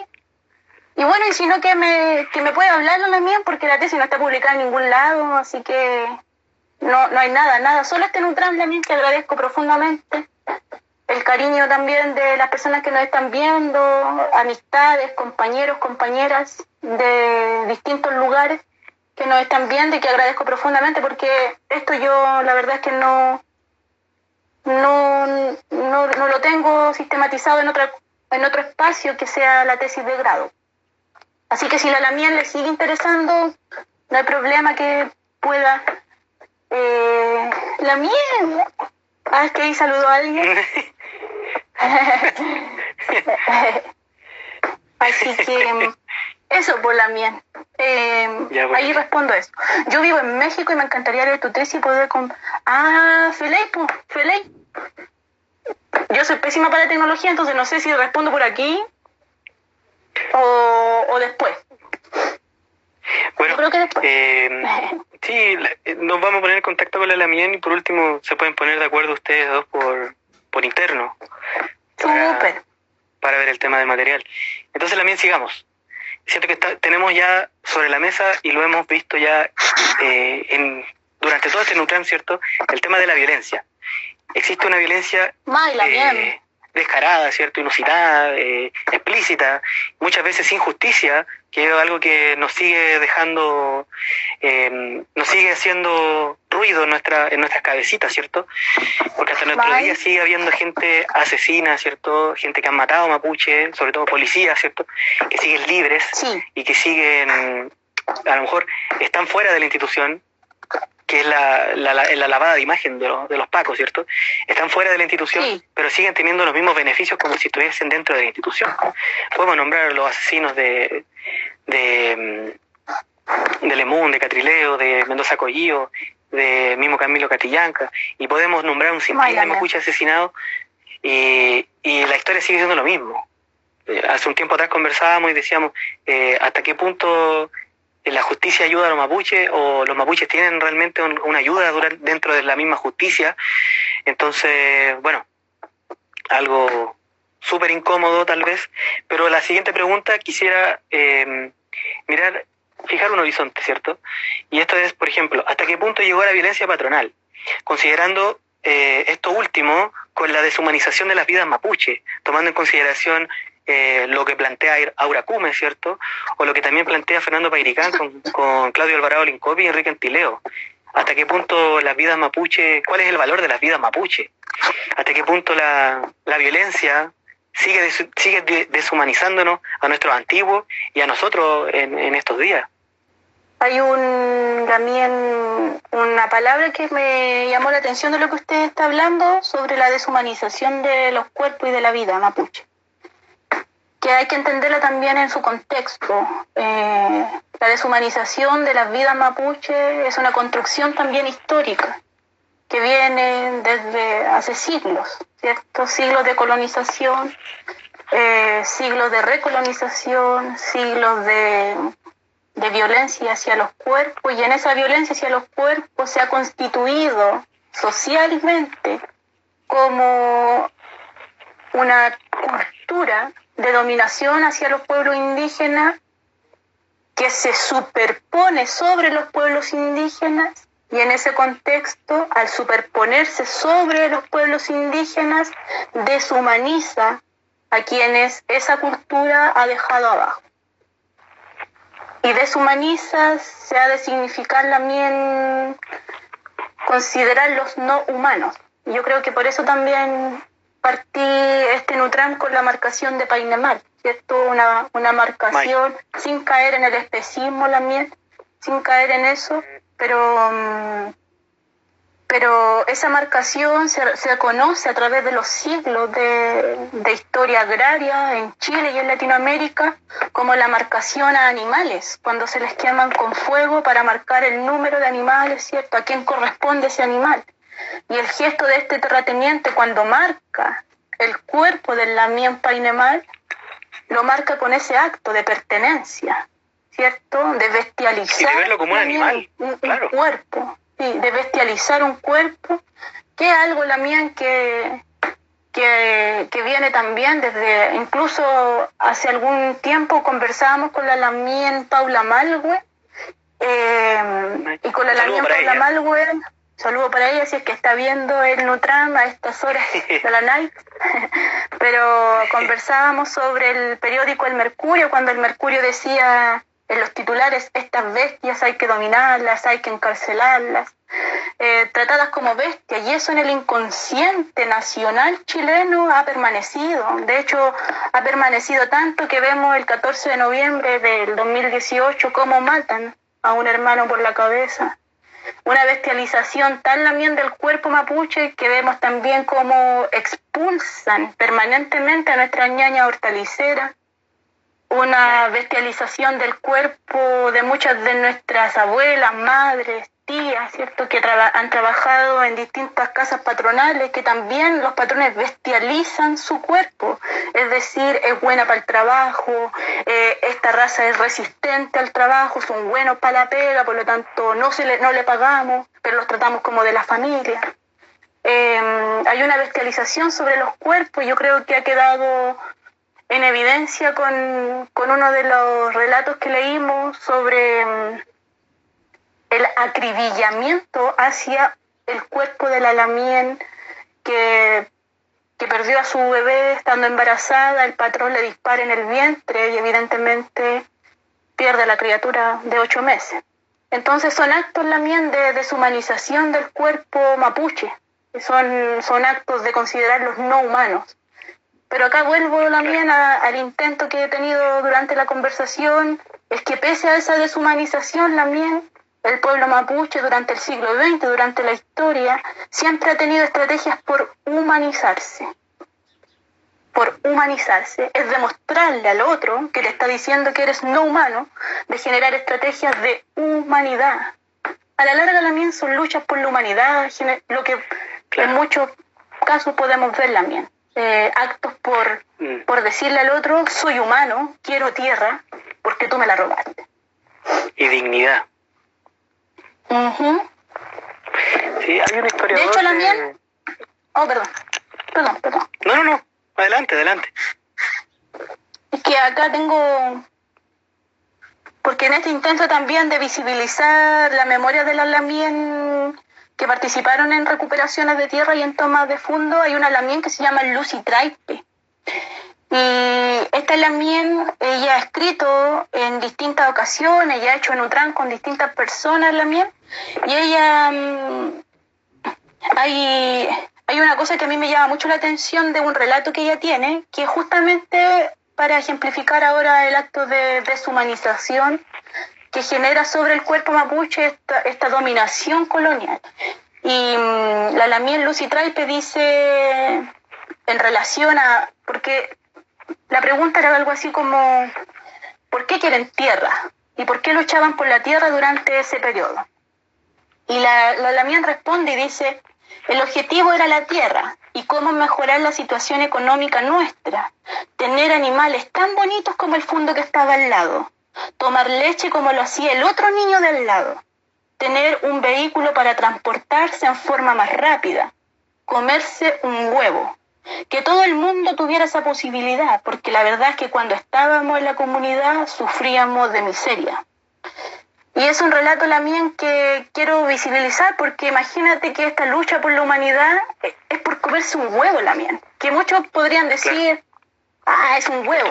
Uno podría decir, es tomar leche también. Y es aquí donde me gustaría también profundizar en la lucha por la humanidad. Eh, es esta humanidad también. Eh, es mirar a tu alrededor y preguntarte por qué el dueño del fondo, que son las tierras que tus antiguos te dijeron que eran tuyas, y por qué ese niño está tomando leche, está comiendo huevo y tú no tenés leche y no tenés huevo.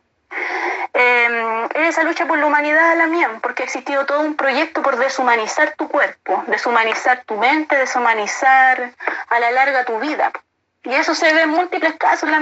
Eh, desde el hambre la mía, desde la lucha por un huevo, lucha por la leche, hasta la deshumanización de nuestros cuerpos a bala por la mía como fue con Painemal, como es con Camilo, fue con Camilo Catillanca, fue con Lemun, como fue con Huentelab, y así uno pudiera seguir enumerando. Claro, y si queremos visibilizar mujeres mapuche también, como fue con Macarena Valdés. La ñaya Macarena Valdés. Claro. Sí, o sea, igual es un, es un tema que da, yo creo que daría para un capítulo completo aparte, ¿cierto? Conversar sobre la deshumanización, porque corremos con una larga memoria de deshumanización, de barbarización, y nuevamente, citando a Quimelfe Pedro Canales, ese giro se da, por ejemplo, en 1850, ¿cierto? Con la política liberal, con lo eurocéntrico, entonces de ahí comienza ya eh, esta suerte de deshumanización mapuche y también comienza esto que vendría siendo eh, barbarizarlo, ¿cierto? Pasar de, del indómito de Arauco, como se decía eh, cuando se empezó a construir el Estado-Nación, a ser un, un borracho, ¿cierto? Un flojo, un pendenciero, como diría la misma política chilena. Y de ahí en adelante también podemos, si nos vamos al asesinato de Camilo, Terrorista, pues. podemos, podemos ver, claro, la evolución a terrorista y también la poca voluntad política y la voluntad y la poca voluntad policial para, comillas, resolver el, el conflicto mapuche, que también va con una cantidad exagerada de comillas.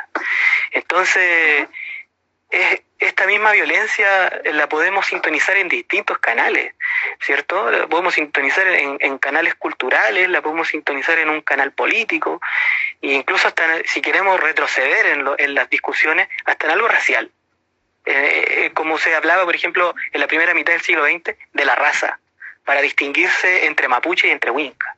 Y así, o sea, tenemos un cúmulo de, de hechos y de, y de experiencias, incluso la- nuestras mismas experiencias, eh, por tus rasgos, ¿cierto? Por, por que tu cuerpo es distinto, o porque eres más bajo, o porque eres moreno, o porque tu pelo es negro, o porque tu pelo es porfiado, y así podemos seguir, seguir, seguir, seguir, y, y vamos a llegar siempre a lo mismo.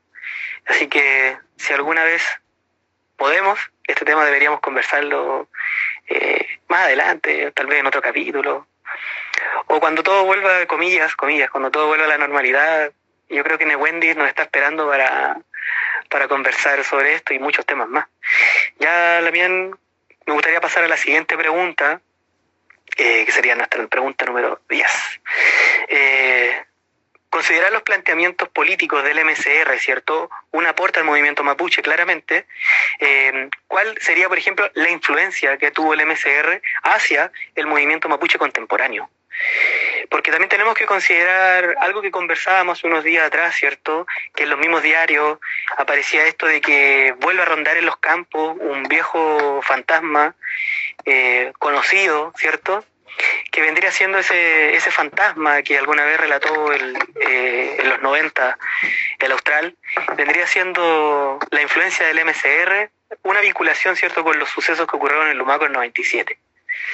Entonces me gustaría que hiciera ese para, para, eh, un paralelo, ¿cierto?, entre lo que fue la influencia política del MCR con las corridas de cerco, ¿cierto?, la recuperación territorial, a lo que se está viviendo hoy en día, con la coordinadora Arauco Mayeco y, y otros grupos que han ido apareciendo este último tiempo.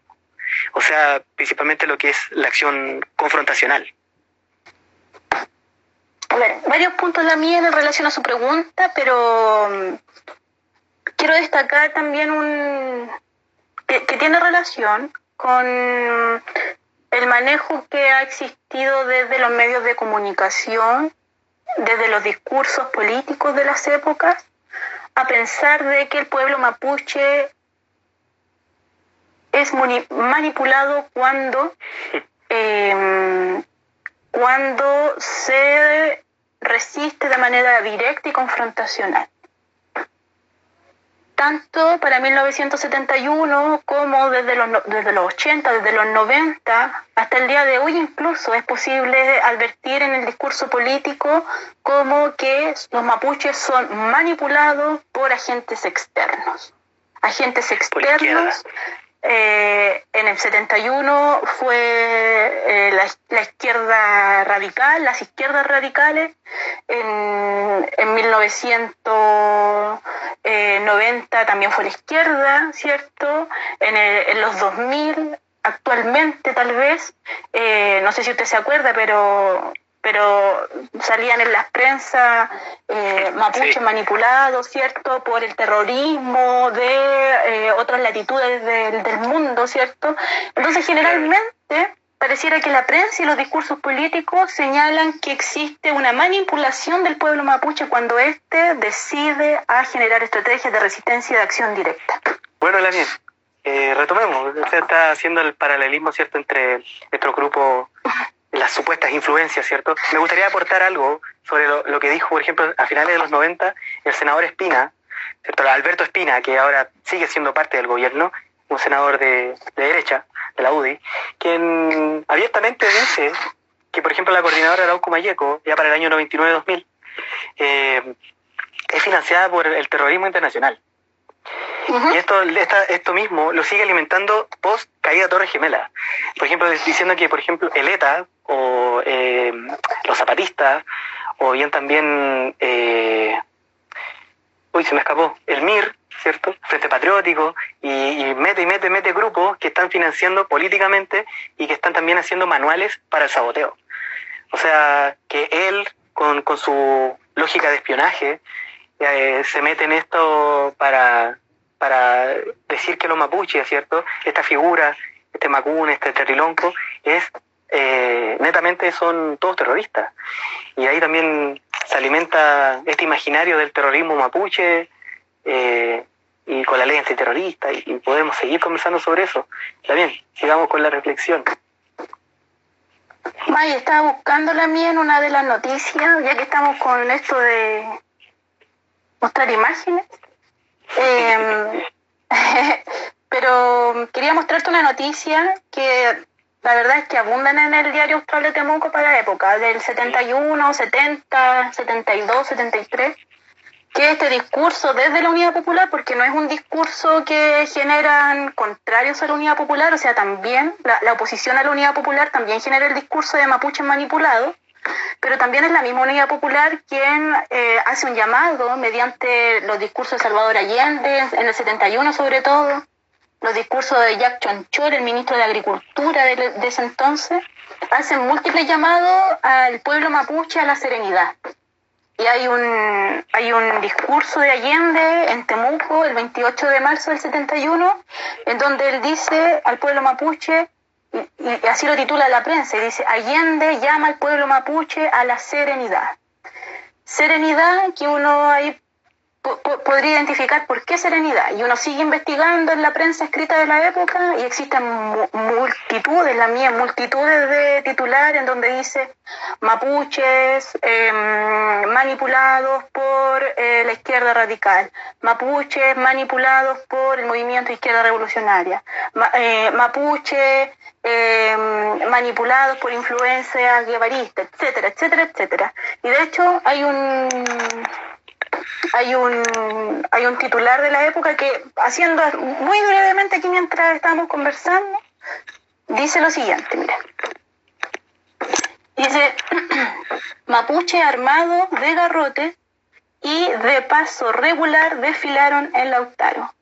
En ese titular, luego en, en, la, en la descripción de la noticia, ese, entre comillas, paso regular se, se, se relaciona con el paso miliciano, eh, con ese paso miliciano, eh, entre comillas, guerrillero, ¿no? Entonces, ese titular de 1971 advierte de que Mapuche están aprendiendo a hacer pasos regulares, ¿cierto?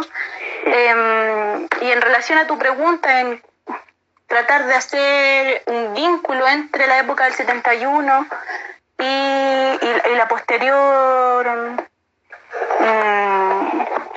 no sé si llamarle reemergencia, pero sí de la articulación del movimiento mapuche desde los 80, 90, 2000 es precisamente una, una continuidad desde los gobiernos, desde el Estado, desde la política de, de, desde la política central oficialista, es, eh, es pensar de que el pueblo mapuche es manipulado también. Y yo creo que esa es una idea que en lo personal trato de, de, de, de preguntarle esa idea por qué. Y es precisamente yo creo que es lo mismo que me preguntaba o que estábamos conversando anteriormente en torno a la deshumanización.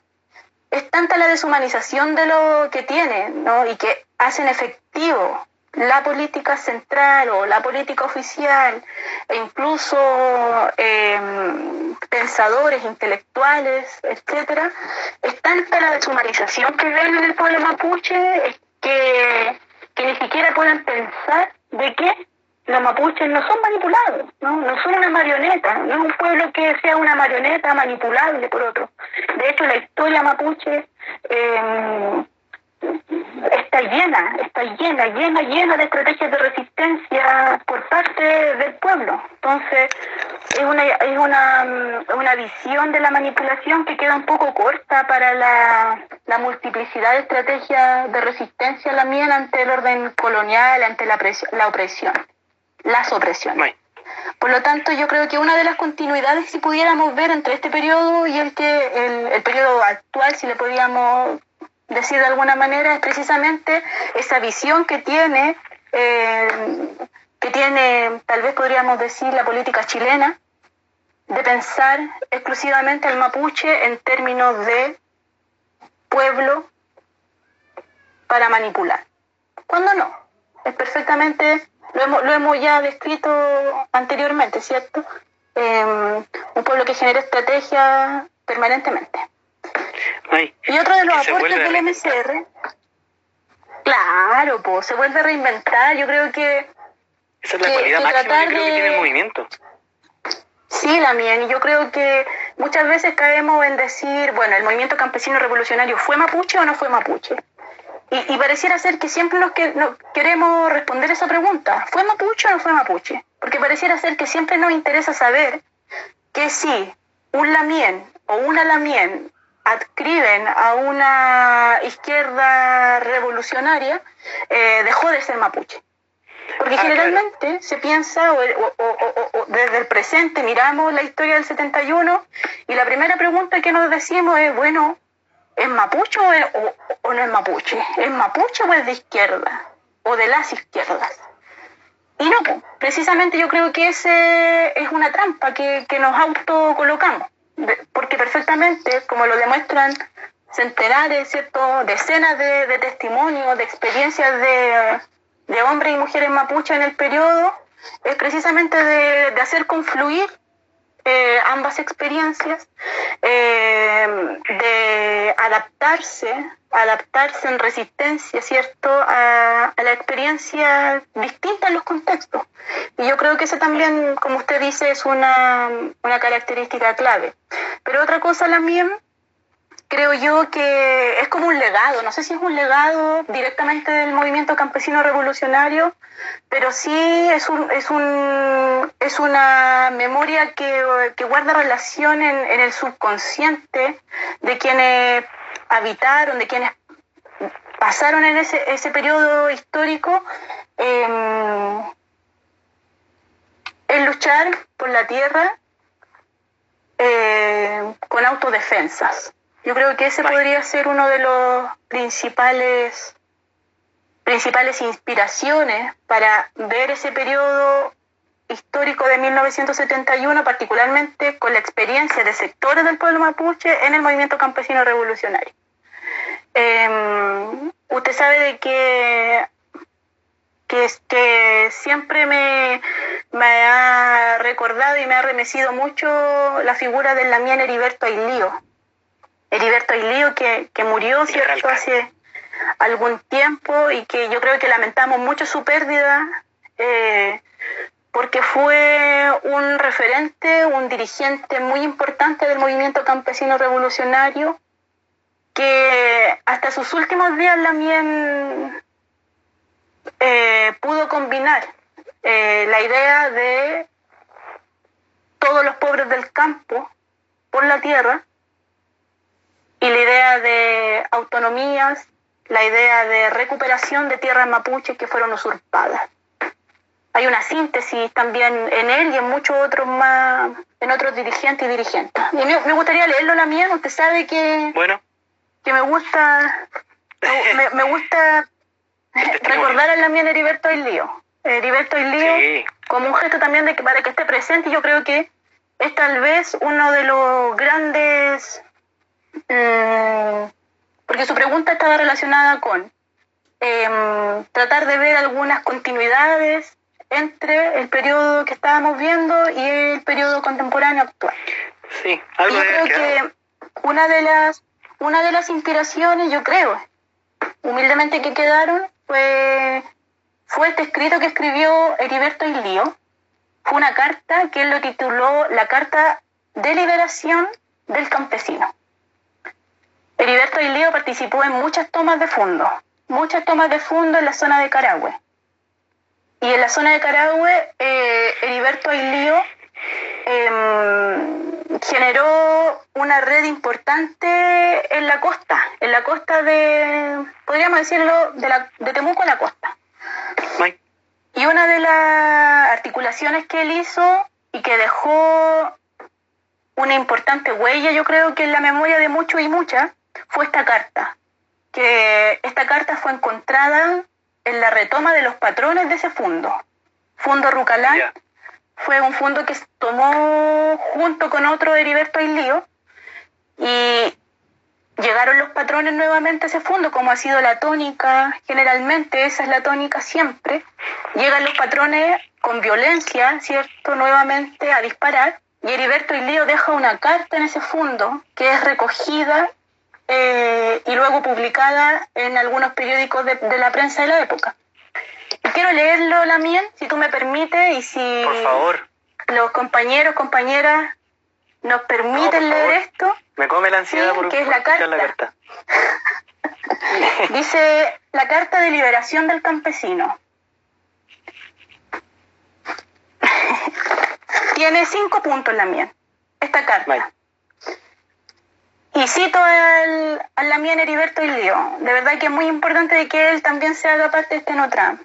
Y me honra profundamente tener que leerlo ahora. Y dice, uno, Carta de Liberación del Campesino, 1971. 1970. 1. No olvides nunca que tu mejor amigo es tu hermano de sufrimiento, aquel que no tiene tierra o tiene muy poca, y no sabe cómo va a ser el día de mañana para él, su mujer y sus niños. 2.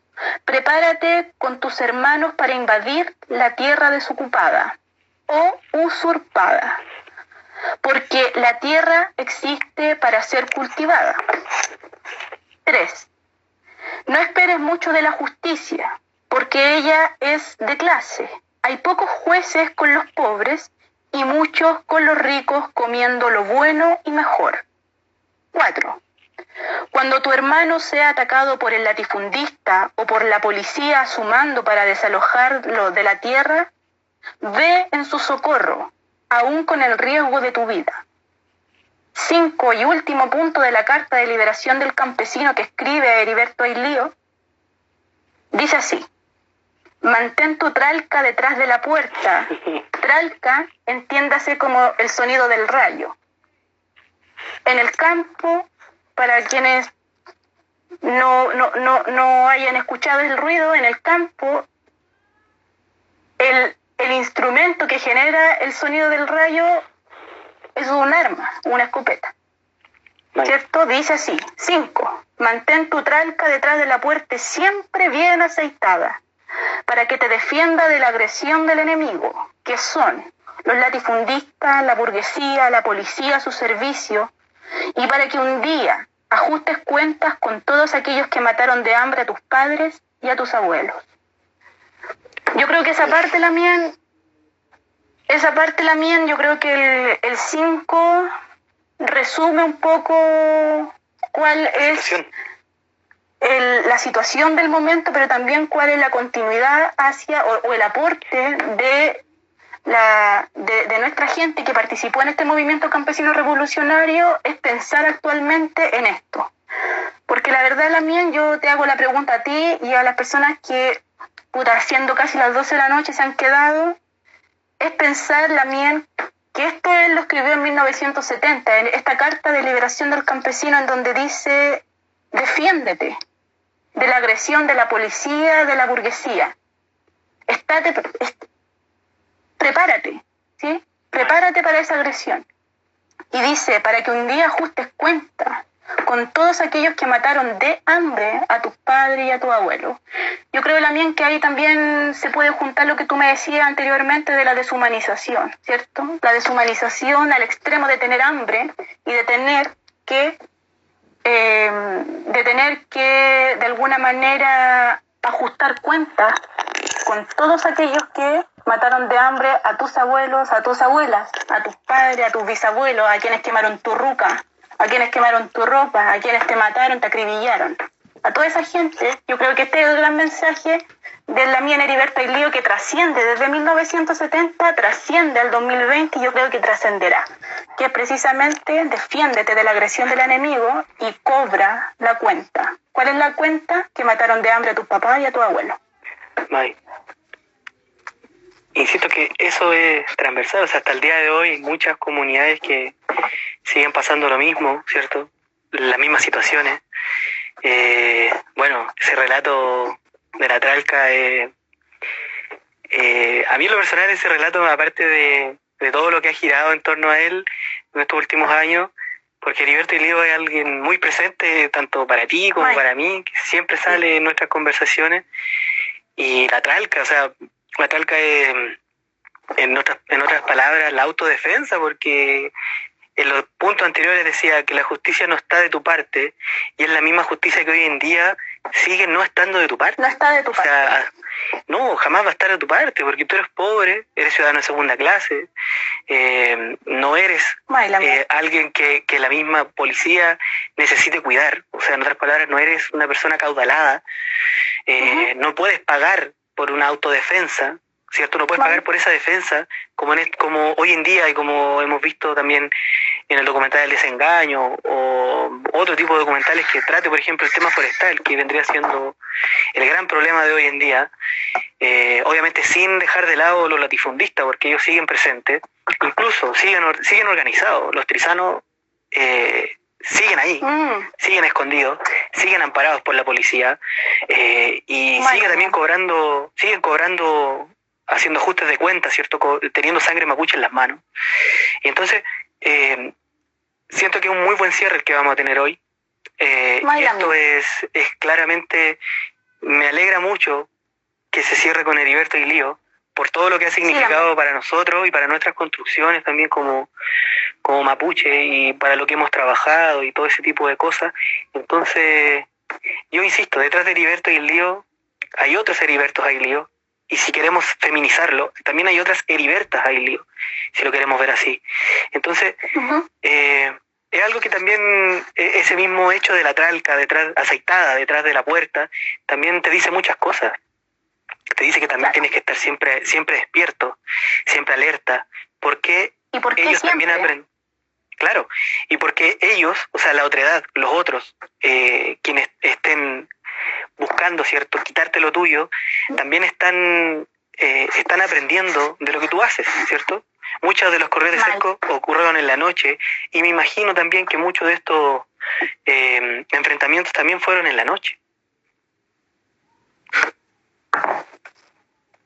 Ah, por la mía. Decirte nada más que mm, tal vez podríamos preguntarnos nada más la mía. Si, claro.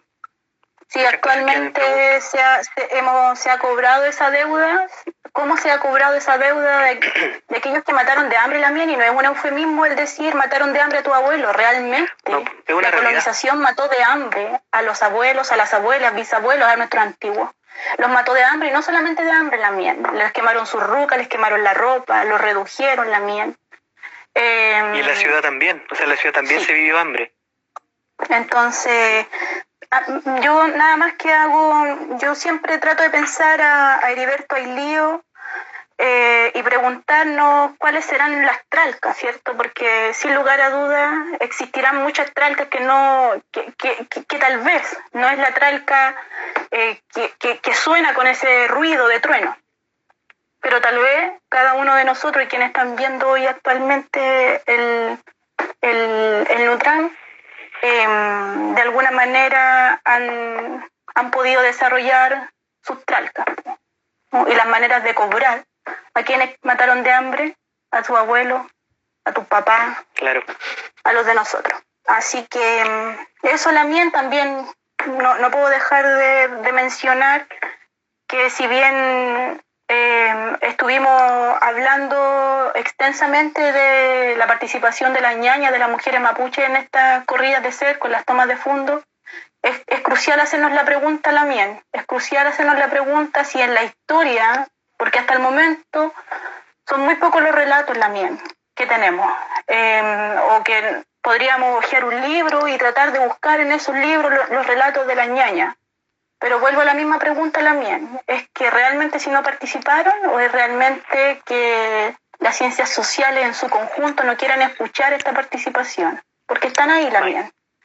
Vimos fotos, vimos sus nombres, eh, así que es un, un, quedó en evidencia. Nada más que un, que un, claro, que un que una pregunta nada más. Y yo creo que muchas de las somos que estamos viendo este, este Nutram, que estamos participando en este Nutram, nos preguntamos, incluso actualmente, si en nuestro espacio en que nos articulamos, distintos sean estos espacios, eh, podemos repetir esta misma pregunta. Eh, ¿No participamos?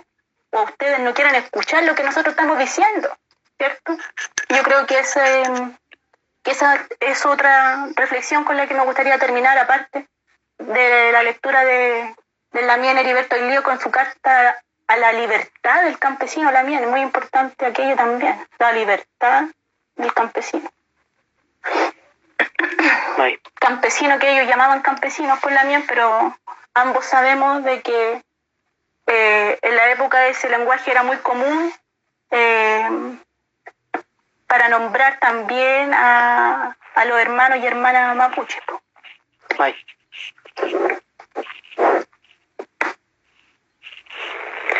Bueno, Lamien, eh, aquí hay una, yo creo que con esto vamos a terminar. A lo mejor es algo que no está muy, muy, muy... Mari, Mari, ñaña. a lo mejor no va muy, muy de la mano con, con, con lo que hemos conversado, pero sí nos encargaron esta pregunta, me la encargaron realmente, y que Ah, viene, sí, no, no, viene de alguien muy cercano para nosotros como es Quimel F. Pedro, ¿cierto? Que él coloca, No. eh, me dice lo siguiente, que cómo fue su experiencia, ¿cierto? Como profesora del Diplomado de Pueblos Indígenas en el IDEA. Tiene que ver. Eh, no, pero si no tiene nada que ver, pero sentí la responsabilidad de hacerla, ¿cierto? Y ahí ya vamos a cerrar. Y sí, no, no. Agradecida, por puro agradecimiento nomás. Eh, puro agradecimiento a esa oportunidad también de poder participar como facilitadora de, de un espacio de conversación, de diálogo también muy interesante, muy interesante, nutrido, eh, con gente que también tuve la posibilidad de conocer en ese, en ese espacio de, de educación, que nos dio también la posibilidad de poder dialogar y también agradecida de, de Quimelfe, de Quimelfe Pedro Canales para siempre, por siempre.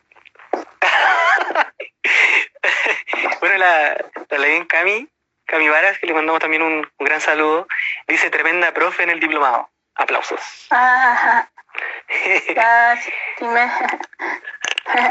Tremenda profe. Que Bueno, le- ñaña, eh, Así que nos despedi- yo creo que nos vamos a despedir. Y si- quiero seguir mostrando esta imagen porque la verdad es que para mí me no hay otra cosa más que, que diga esa imagen por la mía. La imagen Bueno. lo dice todo. Y un potente mensaje también eh, actual.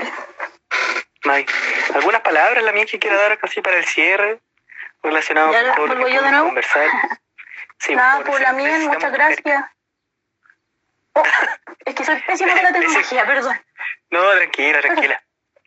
Todos los días se aprende. Ah, eh, La una pregunta, una pregunta para Damián. ¿Dónde hizo la revisión de los telegramas policiales? Un En el archivo regional de la Araucanía. Ara. Sí, ñaña, ñaña Cote, muchas gracias por estar aquí. Ñaña Cote, la ñaña Cote, sí, la revisión la hice en el archivo regional de la Araucanía, particularmente en el fondo de la Intendencia de Cautín. May. Eh, bueno. eh, no sé, Eso ¿quieres hacer agradecimiento. Ya, No, no, favor. usted, el, el, el animation. No, yo cierro. Muchas gracias, Lamien. Lamien, muchas gracias. Muchas gracias por el Nutram. Ha sido una oportunidad. Yo estaba súper nerviosa. Tú sabes que yo siempre me coloco nerviosa con todo y No, sí, es un Y- ejercicio que, que llevamos años trabajando, así que para mí no, no sí, es tú nada sabes nuevo. muy bien que, que estaba súper nerviosa porque para mí esta experiencia es nueva. Eh, fue un, un diálogo, un Nutram súper entretenido. Lamentablemente no pude leer mucho los comentarios porque sabes que no, no me manejo mucho la tecnología, tú lo sabes bien, No, pero Se me perdieron un par de preguntas que no alcancé a anotar. y Bueno, sí, pero pero agradecer también a amigos, a amigas, porque yo sé que hay amigos y amigas que están dándome su neguen, su aguante, su fuerza, porque saben que esto me cuesta mucho hablar, eh, o sea, como que me da cosa iniciar y tú sabes muy bien que esto me cuesta, pero quiero agradecerte también por, por todo, por todo tu aguante previo a este Nutram, durante el Nutram, con los problemas de audio, con los problemas de sonido. Agradecí a la gente que a las 12.05 de la noche está todavía ahí. ahí. Eh, un mate para ellos, un saludo, un abrazo. Em, así que eso la mía, muy agradecida del Nutram, de la conversación. Em, nada más decir eh, y repetir eh, el mensaje nomás para nuestro quehacer también, que a nosotros nos gusta la historia, eh, buscar por ahí. Yo, yo siento que, que se tiene una, una deuda importante con, con los márgenes de los márgenes de los márgenes de los márgenes de la historia mapuche. Eh, y que no han sido márgenes porque son del margen, sino que han sido marginalizadas. Así que Mañum Lamien, aguante nomás, y puro Mañum nomás, pues. Muchas gracias, Mañum Culem. sí. Bueno, antes de que, de que nos despidamos, bueno, agradecido de, de, de este honor que tuve, ¿cierto? De poder entrevistarte, de poder conversar contigo, eh, de que esto haya resultado tan bien, ¿cierto? Porque siendo- siendo que en, en un principio había mucho miedo, desde la ficha en adelante comenzó toda esta odisea, estas inseguridades, ¿cierto? Esto, Y yo soy muy esta, segura. esta rabieta, esta rabieta, eh, no sé, bueno, discusiones y miles de cosas, pero también es parte de, de, de, de lo que eres tú también, pues, ñaña. Eh, ya llevamos, llevamos harto tiempo trabajando juntos, nos hemos apañado harto, hemos viajado harto, hemos llorado juntos, hemos, nos hemos cagado la risa. Lloraba harto. sí, hemos llorado harto y nos hemos cagado Hemos la risa llorado juntos. Sí, y bueno, el culcul que siga sonando en nuestros corazones con la misma fuerza que de siempre. Y May, la miel. Sí, ahora se nos vienen cosas bastante interesantes, cosas tal vez muy importantes para nosotros, nuevos desafíos, que no hay que quedarse, hay que seguir avanzando, hay que seguir creciendo, hay que seguir entregando. eh, y que el Nutram no pare, ¿cierto? Que no, no porque el programa se llama así, la hora del que no pare, que, que las conversaciones sigan y que esto eh, sea por siempre y para siempre. Así que estoy muy agradecido de, de esta oportunidad. Eh, yo recuerdo Oiga. que alguna vez dijiste que... Dime. No, no, no, te escucho Lamien, te Ah, escucho. recuerdo que una vez tú dijiste que la primera persona que iba a entrevistar al otro iba a ser tú, ¿cierto? Y, y, y tengo el honor de yo haber sido el primero, así que me alegra mucho. Dice que le invitan de nuevo, mira. Sí, Gracias, ñaña. inviten de nuevo. Sí, nosotros... ¿Un palo blanco? ¿Un palo blanco? No. No, no, no. Eh, no, no, o sea, me gustaría que vinieras una segunda, una tercera, una cuarta vez, ¿por qué Ah, no? no. Sí, tenemos, Sí. tienes, tienes mucho que entregar. eh, yo creo que, que nos complementamos bien para conversar. Y obviamente, como dice ahí el comentario, hay que seguir desalambrando. ¿Y qué hay que desalambrar creo, en estos desalambrar. momentos? Yo creo que hay que desalambrar la historia, Sí, nuestra historia, desalambrar. seguir avanzando y seguir corriendo los desalambrar. cercos. Y, y los cercos hay que elegir también, pues hay que identificar qué cercos quieres correr por la miel. Claro, Cercos del patriarcado, del colonialismo, del racismo, de la heteronorma, etcétera. así es. Así que agradecido de esto. También, Dime. también decirte de que, mm, de que, bueno, este programa, yo también transparentar, porque este programa era en conmemoración de los 49 años de la violencia hacia la ñaña. Eh, salió un afiche hace algún tiempo, ¿cierto? Hace algunos días, Hace que era la conmemoración, la conmemoración de los 49 años, no sé si conmemoración, pero a 49 años de la violencia patronal hacia el cuerpo de la ñaña en el Fundo La Pampa. Así que en el marco de ese de esos 49 años que se da este Nutram para poder conversar sobre nuestras ñañas, las historias múltiples y las estrategias múltiples también permanentes de un pueblo de un pueblo en resistencia y transformación. Eso, ñaño. Ñaño, ñaño. Muchas gracias. ñaño, ñaño. No, no, gracias a ti. Y ojalá tenerte con una próxima vez. Eh, para que siga el Nutram, para seguir creciendo y para y porque la Viva gente el está mate. pidiendo. Viva el mate, dice pidiendo. Que vuelva la mía. Ella mi, mi amiga. La Nati. Así que, Una- un abrazo. Eso. Eso la mía. así que eso. Bueno, yo creo que sería, eh, yo creo que fue el mejor cierre que podríamos todo. haber tenido. Sí, lejos del mejor cierre que podemos haber tenido. Y agradecer también que haya estado acá. Obviamente, sabes todo el cariño que, que te tengo, ¿cierto? Lo mucho que te quiero. así que agradecido de, de compartir contigo y que me hayas soportado por todo este tiempo y, y, y con todos los problemas que tuvimos durante la transmisión. Así que eso, Uh, fueron harto, hermano, fueron harto. no, harto, harto. Así que, bueno, Harto. Pero esas estar- eh, son las consecuencias po, de vivir en un lugar sin internet. y en mi caso tener internet comunitario y que exista mucha gente en este espacio, que se sí, consuma todo en internet. eso. Te envío un abrazo también. No, gracias. Todos los amigos, a las amigas. Pucha, que ahí en el corazón, aquí. Muchas gracias. Las amigas y a los amigos, a los amigos. Compas. La miel. ya, pues, Ya por la miel, Philip. Peguaín. y Qué ahí, seguiremos conversando por la interna, porque Pelei, po. y agradecer la también a todos los pulcatufes. Así es. Agradecer a todos los pulcatufes que estuvieron acá en estos momentos y, y eso sería el capítulo de hoy. Un cierre Gracias María, te queremos otra vez. Oh, el Cristian. Cristian, saludos. Eh, bueno, eso miel. Es que es. están hablando y yo no sé cómo funciona, tú sabes. No, tan tranquila. Este es tu momento. Y si coloco yo hola, hola. Bueno, ese sería el cierre de hoy, de nuestro capítulo. Pulmay, buenas Eh, noches. agradecer, claro, Pumay con Puché, Kakume Miami.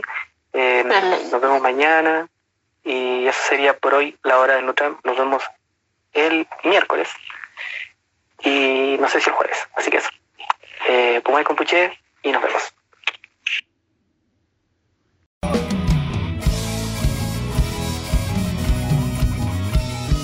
Esto fue La Hora del Neutron.